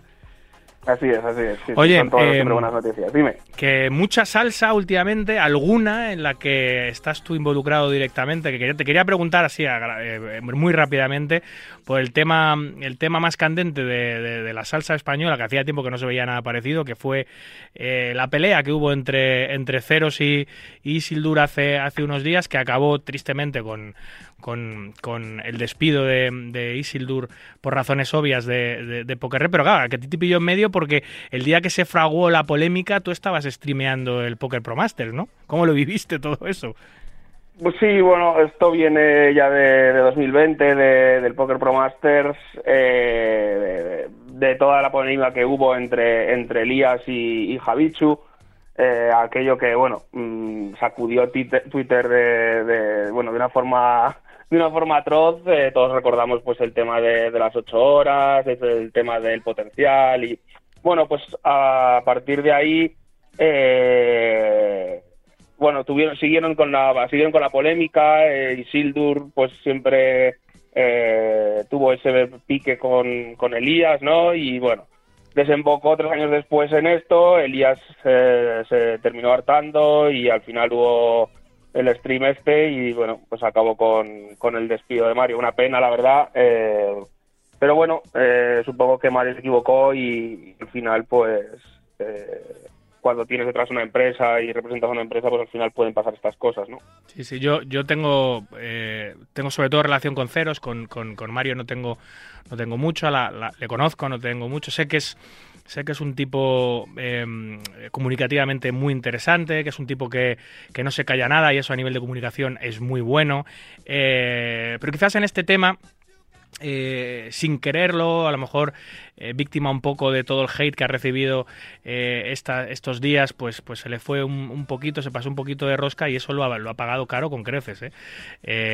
porque claro, una persona con una proyección tan grande, situado en, un, en, una empresa tan grande, con, con tantos proyectos por delante y haciendo las cosas tan bien, que, se le haya escapado esto, que no haya sido capaz el hombre de, de poder controlar su- su- sus emociones, tenga o no razón, porque yo ya no me meto en, en quién o no la tiene, yo ahí ya la pelea de ellos pues es, su pelea, yo no sé quién tiene razón, tampoco me he metido mucho, pero, pero me, da pena, ¿no? Y, bueno, luego yo conozco a Ceros, eh, es un gran tipo, yo no le he visto nunca maldad, le puedes ver con, unos u otros ojos, eh, eh, yo sinceramente le conozco y, y pienso que es, que es que es que es buena persona. Entonces tampoco tampoco tampoco podría opinar porque es que tampoco, o sea, opino, pero que tampoco tengo mucho crédito para opinar en este en este tema porque no no no, no lo he vivido tan de cerca, no no sé todo todo, todo el trasfondo que tiene o no tiene. Lo siento enormemente por porque haya este tipo de cosas, pero al final eh, Mario Mario dijo una cosa en su en su stream que tiene razón. Al final todas estas cosas alimentan a la comunidad, aunque sean feas,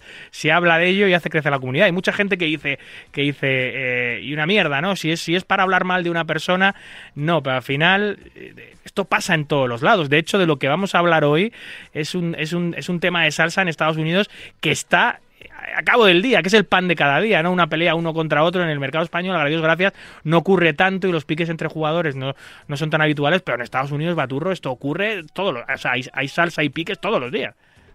Sí, es cierto que la comunidad americana en ese sentido como que va un paso por delante de la nuestra, ¿no? Eh, les encanta el tema de, de los piques, les encanta el tema de, de tirarse de tirarse beef, ¿no? Por así decirlo, en Sí. redes sociales. Qué palabra, ¿eh? Y- Beef, qué palabra se Sí, ha puesto es de lo, moda. que se, sí, lo que se dice ahora, ¿no? Lo, que- lo que dice lo que se dice ahora. Y, y bueno, eh, pues sí, la verdad es que hay mucha salsita ahora en Estados Unidos, eh, que es un poquito lo que vengo lo que vengo a contaros hoy. Ah, pues cuéntame, cuéntame. A ver, ¿qué ha pasado ahora? Bueno, ¿qué es lo que no pasa en Estados Unidos? Básicamente, pero ¿qué es lo que ha pasado? A ver, cuéntame.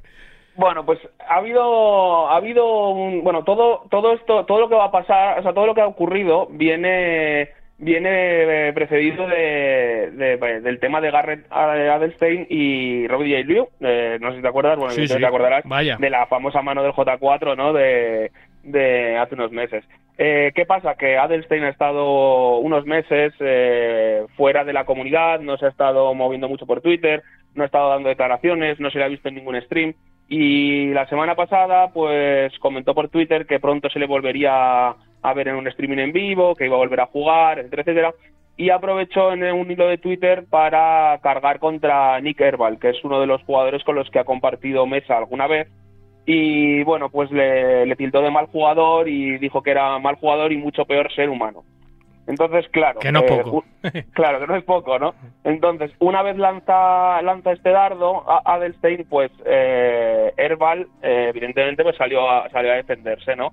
Y, y en este en este rifirrafe, ¿no? Durante este rifirrafe apareció Doug Paul, que es alguien a, que le- a quien le gusta mucho echar leña al fuego. Quizás ¿vale? el, el- el mayor oportunista del póker mundial, también te lo digo, ¿eh? que le encanta estar en fango. eh, fundamentalmente que los demás es- eh, estén en fango y él saca el rédito de ese fango, que es lo que más le gusta hacer. Efectivamente, efectivamente. Entonces, eh, nada, pues eso, Nick Herbal salió a defenderse de las acusaciones de Adelstein y Paul, eh, Paul salió a, salió en escena, apareció en escena para, para ofrecerles no la, la sala que regenta para que se enfrentaran en un en un duelo en un duelo up. Si quieres, no. En- exacto. Entonces, eh, poco después, eh, Herbal visitó el podcast de, de Doug Polk, ¿no? Y aquí ya fue cuando todo, cuando todo se desmadró. En esa entrevista, Herbal eh, habló sobre Garrett, ¿no? Que era el que le había insultado inicialmente, pero también tuvo palabras para Matt Berkey, que para el que no lo conozca, es el fundador y el director de la escuela de Poker Solve for White. ¿Y a cuento Vale. de qué? ¿A cuento de qué mete a- al bueno de Matt Berkey en esta polémica con Adelstein de repente? Pues eh, bueno, en la conversación durante el podcast sale su nombre y eh, le tilda de estafador. Dice que es un estafador y... Palabras mayores. Sí, palabras mayores. No dice que, que, bueno que es un estafador, que no es ganador y que, que tenga una escuela, no siendo ganador, pues que, que no puede ser, ¿no? Entonces, eh, Polk comentó que había intentado organizar un duelo entre, entre Herbal y Berkey, pero Berkey no se comprometía una, al principio, no se comprometía a, a jugar, ¿no? Y, y Herbal lo que dijo eh, textualmente fue, realmente no me importa, Berkey es un estafador, cuando diriges una escuela y no puedes ganar, eres un estafador. Estás vendiendo una mierda, simplemente es lo que es, eres un estafador.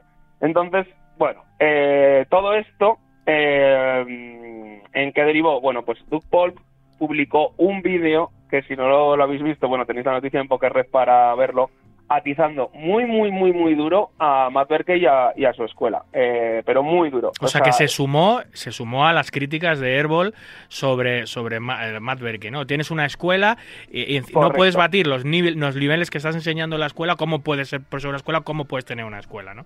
Correcto. Es que además hay que tener en cuenta también que Doug Polk es dueño también de una escuela de póker online, eh, Poker. Vaya, qué Entonces, casualidad.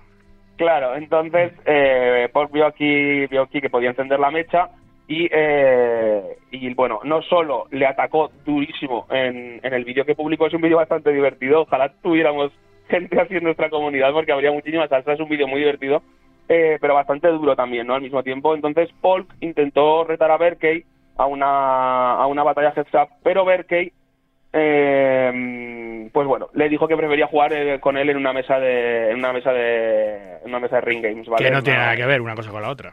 Claro, porque al final, pues bueno, ya sabes, ¿no? Eh, cuando estás jugando una mesa Six Max o una mesa Full Ring, aunque haya un buenísimo, buenísimo, buenísimo jugador, más o menos te puedes esconder de él, ¿no? Pero vamos, el- totalmente. elegir eh, qué spots jugar, eh, jugar, pues bueno, puedes jugar un poco más tight contra el que es muy, muy, muy, muy bueno, o, como, o bueno, como la estrategia que más cómodo te sientas. Pero cuando juegas heads up, no hay lugar donde te puedas esconder. Para mí, no, pa- pa- para, mí la respuesta no tiene ningún sentido. Tú puedes aceptar o no el reto de Polk y decir, pues quiero jugar contra ti o no quiero jugar, pero decirle, no, jugamos full ring, eh, ¿qué me estás contando? ¿Qué tendrá que ver una cosa con la otra? No, no, ir por ahí no tiene ningún sentido. Tenga o no razón Correcto. Polk en sus críticas, eso, eso, es- eso es otra cosa, pero ah, salir por... No, yo no juego contra ti Gesap, juego full ring, pero ¿qué tendrá que ver? Claro, correcto. Total que, bueno, pues se lió muy gorda, muy gorda en Twitter porque ambos jugadores, tanto Polk como Berkey tienen muchísimos fans y muchísimos seguidores, ¿no? Eh, además de alumnos. Entonces se caldeó la cosa bastante por Twitter y, y bueno, en principio eh, parecía que la cosa no iba a llegar a más, más que bueno, algunas faltadas, algunas faltas de respeto y demás. Pero finalmente eh, parece que va a haber batalla heads up. Bueno, de hecho, ha comenzado ya entre no Duke Polk, porque Berkey no quiere jugar con Polk, porque yo creo que ya vio el, el destrozo que le hizo a Negreanu en su día. Hombre, normal, es que no te vas a poner a jugar contra uno de los que han sido mejores jugadores de heads del mundo. Es que Merkey tendrá una escuela, será mejor o peor, pero tonto no es. Claro, efectivamente. Es que además lo interesante de cuando Duke Polk eh, lanza las acusaciones, lo lo- no es como cuando las lanza, no sé, eh, por decirte, una persona random de Twitter, ¿no? Al final, cuando uno de los que ha sido mejores jugadores de high stakes de la, de- de la historia en un periodo determinado concreto de tiempo, pero que ha sido uno de los mejores, cuando te acusa de cosas así, Y con un canal de difusión y con un canal de difusión tan grande como tiene Paul, que es uno, si no es el streamer más importante del mundo de póker, poco le falta. Claro, efectivamente. Entonces, eh, las acusaciones de Paul tienen muchísimo peso, ¿no? Más que si la hiciera alguien de Twitter o alguien que no juega High Stakes o que nunca ha jugado High Stakes, etcétera, ¿no? Pero bueno, al final, Berkey no se va a enfrentar a Paul, con quien se va a enfrentar es con Herbal, que fue como el, la pelea la pelea inicial, ¿no? No, es- no es tonto Y- Berkey, desde luego. Claro, efectivamente, ha elegido un rival que considera, eh, pues bueno, bastante más accesible. Entonces, se van a enfrentar en una batalla de heads up de No Limit 40.000, en la, en la que el stack mínimo para, para entrar tienen que ser eh, 100.000 dólares. Así que entran pues con, con más de 200 ciegas, con 250 ciegas, y tienen que jugar un total de 100 horas. 100 tienen que ser 100 horas de juego en mesa de 200, o sea, una partida up de 200-400 y tienen que jugar sábados, domingos y lunes cada, cada semana, eh, seis horas y media por sesión, hasta que completen las, las 100 horas. Entonces, antes de que empezara la batalla, se debieron cruzar en, en la que yo creo que es la Bobby Room, he visto un vídeo, Sí, sí. pero bueno, hubo, hubo, hubo una tensión ahí eh, que parece como que iban a llegar a las manos, se encararon, ¿no? Y como- o sea, hubo un momento en el que Herbal empuja a Berkey como para apartarlo antes de sentarse. Hubo bastante tensión ahí, la verdad es que la cosa está bastante, bastante caliente. Pero bueno, al final no llegaron a la- las manos, gracias a Dios, porque al final eso pues no es positivo para nadie. Pero eh, la batalla Heads Up ya ha empezado y ya han jugado la, el primer día. Y Berkey le ha arrancado 133.500 dólares a Herbal en la primera batalla. Que por cierto, las, pérdidas de este GSA están limitadas. Pueden perder como mucho un millón. O sea, si pierden un millón se pueden retirar. Antes no. Correcto, sí, exacto. Si alguno llega a pérdidas de un millón, puede continuar jugándose si lo desea, pero también se puede, dar- pues el que ha perdido el millón, pues puede elegir eh, no continuar con la batalla y darla por darla por Y, eh, bueno, a ver, Berkey está dando una lección a sus alumnos de la escuela, es decir, selección de mesa, importantísimo. Dogpot, no. Eh, Airball, sí. Eso ya les está dando una buena lección a sus alumnos de decir eh, que lo más importante en este juego es la selección de mesa. Eh, y luego, otra cosa de lo que veo, que, que es al más puro estilo pay-per-view del boxeo, es calentar el enfrentamiento horas antes. Puede ser fake, puede ser creado por ellos este enfrentamiento, o puede ser real. Las imágenes parecen bastante reales, están muy enfadados, uno empuja al otro. Hay un enfrentamiento ahí en, en- en esta Bobby Room, que es la sala de, de apuestas altas del hotel, del hotel Velayo. Eh, Pero claro, tiene también toda la pinta de un producto de marketing. Es decir, vamos a vender este heads up, pero claro, ese producto marketing, si es así, alguien lo ha tenido que organizar. ¿Quién se lucra de este heads? ¿Quién lo está retransmitiendo? ¿Dónde se puede ver todo esto? Porque al final es donde está el pescado. Pues de momento no, no se puede ver. Están jugando do- de forma de forma privada y no, no se va a televisar. Eh, sí que he visto algunos tweets de gente que proponía monetizar el enfrentamiento y demás. Si alguien lo hace, yo creo que van a ser los de siempre, que es Poker Go, pero la verdad es que de momento no, no se han pronunciado al respecto y parece que Paul tampoco lo, o sea, no lo van a hacer en su, en su Poker Room porque están jugando en Las Vegas. Entonces, estando en Las Vegas, supongo que si alguien tiene fácil eh, hacer el streaming es Poker Go, pero en principio no se va a poder ver y va a ser eh, Berkeley el que el que vaya contando cómo va toda la batalla. De todas formas, el primer día no ha publicado los resultados, ha sido Landon Tice, que es eh, profesor en la escuela de Berkeley, eh, el que ha publicado los resultados de... Al que, al que, de- por cierto, Landon Tice, que es uno de los grandes profesores de la, de la escuela de Matt Berkey, también eh, no criticó, pero sí también intentó hacer de papá Doug Paul con él, ¿no? Como diciéndole, estás a tiempo de irte de ahí, eh, sal de esa escuela, que es una escuela de estafadores, y haz tu carrera, que eres un buen tipo, ¿no? Que más o menos es lo que le dijo Do- Doug Paul a Landon Tice, pues parece que no le ha hecho mucho caso. Sí, efectivamente, en el vídeo que os comentaba, en el vídeo este en el que ataca durísimo a Berkeley y a su, a su escuela, eh, tiene unas palabras directas para Landon Tice, que es el jovencito, el chaval jovencito este que, que bueno, que, que saltó a la fama hace, hace un par de años eh, como un nuevo, eh, que podía ser un nuevo niño prodigio, ¿no? Y demás. Eh, pues bueno, es profesor en Solve for Why en la escuela de Berkeley y Polk intentó eh, decirle pues que, que saliese eh, rápido de esa escuela porque la considera pues bueno igual que Herbal la considera una escuela de estafadores porque considera que Berkeley no es no es ganador y que cuando no eres ganador o que no juegas al póker pues no puedes estar no puedes estar enseñando Jolín, pues las cositas que pasan en Estados Unidos, qué divertidas son y cuántas horas de contenido nos llena a los programas y a las webs, ¿eh? Da, gust- Sí, la- da, da gusto, da gusto, Batu. La verdad es que sí yo cuando veo una cosa de estas digo bueno hoy hoy se come hoy se come Hoy, desde luego, la verdad es que todo lo que pasa en Estados Unidos nos encanta. Bueno, es la gran meca del póker mundial y todo lo que sucede allí tiene una repercusión de por 10 que en cualquier otro mercado de, de póker. En fin, eh, pues al final no, no- no nos, no nos queda tampoco muy claro, no, no nos, eh, yo, no, yo no, me, no me queda muy claro quién es el gran beneficiado económicamente de este heads up, porque por un lado está la escuela de Matt Berkey, por otro lado está el stream de, de Hustler Live, ¿no? que Airball tiene ahí como, es parte de la organización del stream, ¿no? Algo así. Y- la verdad es que no sé qué papel juega Herbal en- dentro del Hustler no te lo sabría decir Sí, esa- tiene como algo con tal que también podría ser otro beneficiado en el futuro para llevarles allí o lo que sea. Y luego Dos Paul, que yo creo que ha intentado llevarse el heads up a su, a su poker room en, en Texas, pero claro, eh, las distancias en Estados Unidos son como para irte a Texas una tarde y volver. Eh, y si tienen que jugar 100 horas, pues te, te tienes que quedar allí prácticamente a vivir para jugar. Pero bueno, no debe estar pasándolo muy bien, también te digo, Airball ahora mismo diciendo, el primer día ya me han quitado 130.000, la que me va a caer. Sí, eh, bueno, vamos a ver cómo, a ver, un heads up ya sabemos que da muchísimas, muchísimas vueltas, es solo la primera sesión eh, de las 100 horas que se van a jugar, han jugado solo 6 horas y media, entonces queda mucho por delante, pero efectivamente Herbal no ha empezado, no ha empezado muy bien, ha perdido 6 cifras en la primera sesión, eh, bueno, bastante estándar, ¿no? Cuando juegas No Limit 40.000, Sí, perder perder 133.000 que vienen a ser 300 ciegas cuando cuando 150 bueno lo veo bastante bastante bastante estándar. Eh, veremos a ver si consigue bueno revertir revertir ese, ese mal comienzo pero estaremos atentos y iremos publicándolo por por Poker Red porque bueno está siendo muy muy comentado por toda la comunidad americana y, bueno les queda todavía mucho heads up por delante. Vamos a ver quién quién sale vencedor de aquí. Yo creo que tampoco había nadie interesado en buscar un beneficio económico, como comentabas. Yo creo que en América es mucho más fácil el, o sea, es, mucho más común el me caes mal, te insulto, me insultas, pues vamos a poner dinero sobre la mesa, ¿no? Eh, algo Sí. que no pasa en nuestra comunidad, eh, pero yo creo que allí es como muy habitual, ¿no? Es en plan, pues mira, Llevan la regla en el bolsillo continuamente. Claro, eh, yo creo que la típica de te espero fuera del bar Sí, en sí. Estados Unidos con la comunidad es pues pon dinero sobre la mesa y jugamos. ¿sabes? Sí, sí. Así es. Muy bien, Adri. Oye, ¿cu- ¿dónde, dónde te vemos eh, próximamente? ¿En qué programa? ¿En qué casino? ¿Dónde te vemos?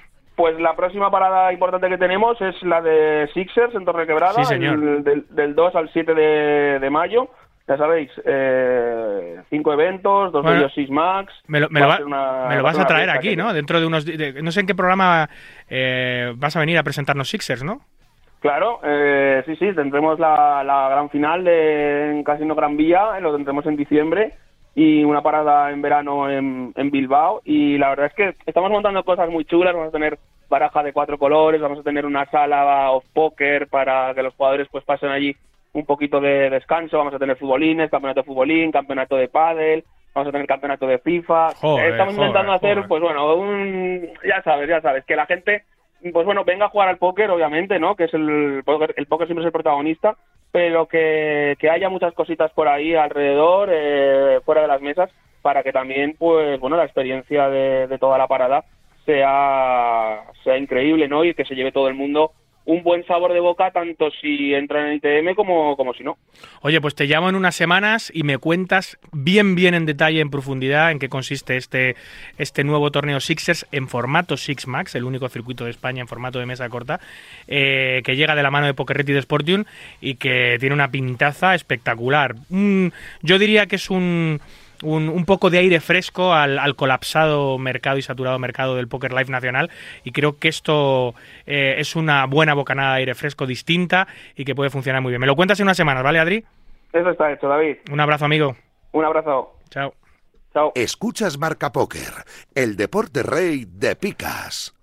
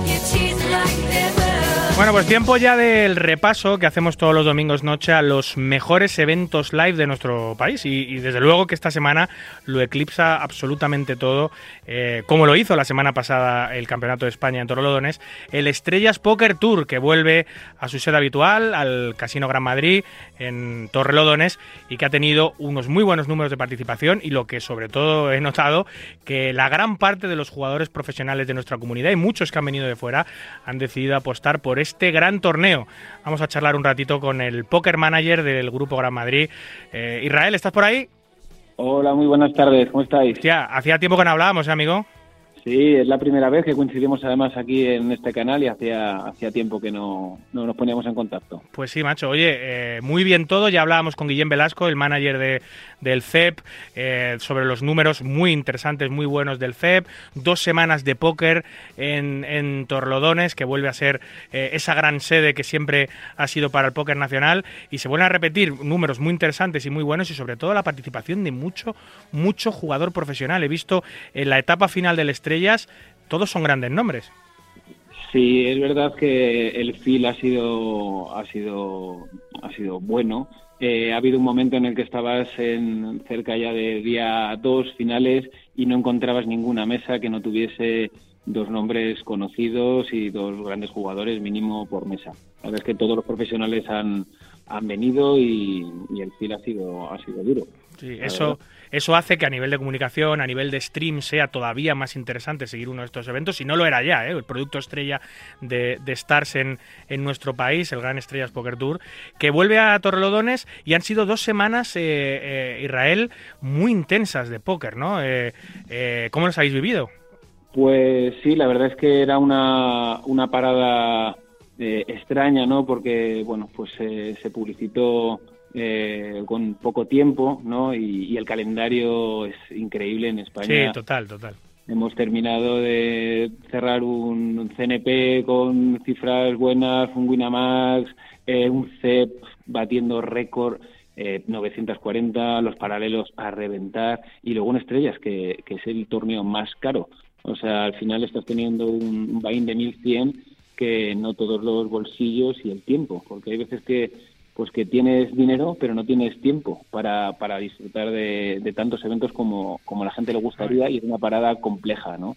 Sí, sí, el, número de eventos en España no para de crecer, pero el número de jugadores no lo hace, por lo cual al final eh, no podemos pretender que todos los eventos en todos los casinos tengan cifras espectaculares de participación, porque literalmente es imposible, porque no hay para todos, porque eh, antes había cinco eventos y ahora hay 75, por lo cual, y son los mismos jugadores, el, el mercado crece, pero no crece al mismo tiempo que el número de eventos, Israel, hay, hay cada vez más torneos, cada vez más festivales, de organizadores de fuera, de organizadores de dentro, y claro, la gente al final tiene que elegir. Sí, sí, al final está claro que, que tiene que elegir y, y, bueno, es verdad que las cifras en, en los grandes eventos están, están subiendo y, y, aquí está ¿no? la, la prueba con récord sobre récord que ya habíamos hecho en Torlodones el año pasado con, con CED y la gente quiere, quiere grandes eventos, quiere grandes eventos masivos y si tiene que elegir, pues al final elegirá por cercanía y luego por, por botes. Entonces, al final yo creo que el propio mercado se regulará y el jugador tendrá tendrá que gestionar su tiempo ¿no? y, sus bancas y bueno pues eh, aquí está estás eh, muy muy contento ha hecho ha hecho un trabajo enorme como como siempre la verdad y, y bueno los números lo dicen el cash muy bien también que, que siempre es representativo ¿no? de, de los bolsillos y de la gente que haya ha funcionado muy bien partidas muy grandes muy muy grandes y, nada muy muy contento la verdad luego la, las las bueno, la, lo que no es oferta de póker, ¿no? Pues eh, las fiestas, los churros, las barras libres, los beer todo eso pues también ha, ha gustado, ha funcionado, mucho merchant, que ya se, se, en algunos sitios pues bueno, pues se echaba de menos, ¿no? En aquellos tiempos que, tenías tu mochila y salías lleno de merchant, pues aquí ha vuelto, ¿no? Y estás, la verdad es que ha metido ahí un empujoncito fuerte con las ruletas y con, y con los premios y muy bien. Muchos streamers, había bastante bastante medio por aquí y muy bien, la verdad es que muy contento, muy contento. Oye, fíjate, es la estas últimas dos, tres semanas es la gran reivindicación de los casinos tradicionales de Madrid. ¿eh? Estamos acostumbrados que ahora, eh, estos últimos años, que, mucho del póker de, la capital esté centrado en, la propia ciudad. Sin embargo, las dos grandes empresas del sector en nuestro país han apostado por hacer sus eventos en el Gran Casino de Aranjuez primero y después en el, en el, Casino de Torrelodones. Eh, vuelta a los viejos tiempos, Irra. Claro, lo que es, es que hay un momento, como, como veníamos hablando hace un rato, que si tú quieres un, un gran evento y quieres grandes números, muy pocos sitios eh, en España te los pueden dar. Es decir, eh, Aranjuez tiene una, una sala muy grande con, con muchas mesas. Eh, Barcelona tiene el Arts que puede, que puede obtener un montón de mesas para un gran evento. Y luego Torre, en Torre hay pues en la sala principal 70 mesas únicas sin columnas y llegamos hasta 200 mesas. Entonces, si un circuito realmente quiere hacer algo grande, tiene que irse a, mesas, ¿no? Y además los torneos tienden a tener antiguamente, tú y yo lo hemos vivido, mesas de 10, sí, sí, el mundo apiñado. Y de 11 ahora... he vivido yo, Irra, y de 11. Alguna vez lo hemos visto, sí, correcto. Entonces, ahora tienes que se extiende a jugar más rápido, eh, está la gente acostumbrada a jugar online, que se juegan muchísimas manos, mesas cortas, eso se, se está pasando también al, al, live y la gente está más a gusto con mesas de 9, ahora ya mesas de 8 es lo más normal y lo que te pide todo el mundo, entonces eso genera la logística de los casinos, pues que necesites más volumen, más mesas, eh, menos mal que el COVID ya no está, que antiguamente con el COVID tenías más espacio entre mesas, eh, tiendes a, a, buscar sitios grandes y casinos grandes. Entonces, Gran Madrid, en este caso, pues, pues lo puede ofertar bien, al igual que puede ser, por ejemplo, eh, Barcelona o Aranjuez en este caso. Y, y, es lo que se están solicitando los grandes eventos. Oye, eh, Irra, te hemos visto dirigir el Circuito Nacional de Póker eh, estos años. Eh, em, eres eres el, manager desde hace muchos años de póker del, Grupo Gran Madrid, especialmente aquí en Madrid. Oye, en, eh, ahora mismo, ¿cuál es tu vinculación con el Estrellas Poker Tour? ¿Estás trabajando, estás dirigiendo el Estrellas? ¿Tienes alguna vinculación con ellos? ¿Vas a seguir el tour también en Castellón, en Sevilla, en, en, en, en, la, las próximas, en Barcelona, las próximas paradas donde, donde el Estrellas va a ir? Bueno, en principio, en principio todavía no, eso todavía no se sabe. Eh, de momento aquí ha estado a las órdenes Grantov y, y Antonio, que son pues, dos cracks de lo mejorcito que hay en, a sí, nivel sí. nacional e internacional. Y bueno, pues yo he estado también con ellos en la parte dirección y, y bueno, pues iré, pues al igual que he estado con, con CNP o he estado con Party o con Stars en otros sitios o con Winamax, pues iré donde, donde me reclamen. Donde me lleve el naipe, Israel. donde me reclamen, me reclamen, y pues Irra, pues échanos una mano aquí o allá y, y yo, pues mi puerta siempre está abierta y, y no tengo no tengo problemas en, bueno, pues en, en contribuir en, en lo que nos gusta, ¿no? Que es el sector y cuanto más pueda crecer, pues mejor para todos, tanto en un sitio como, como en otro.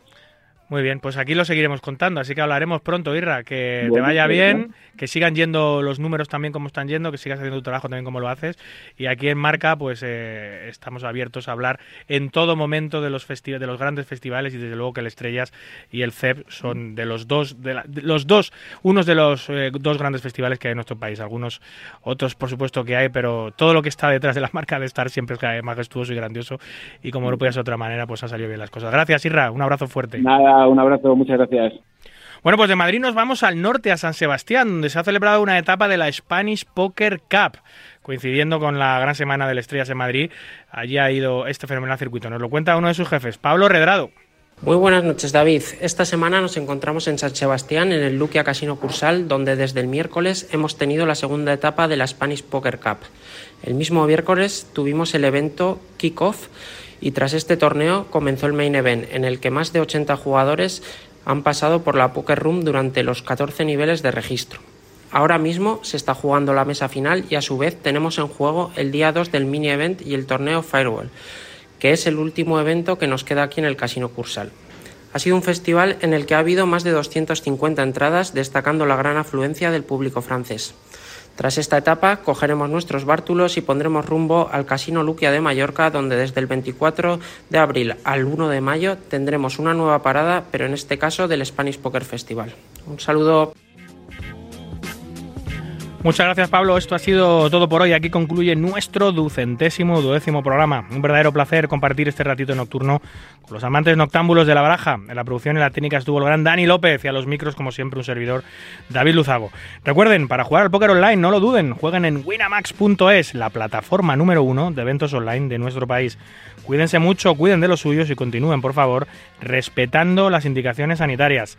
No a la guerra, a ninguna de ellas y en ningún lugar. Hasta el próximo domingo, amigos. Adiós.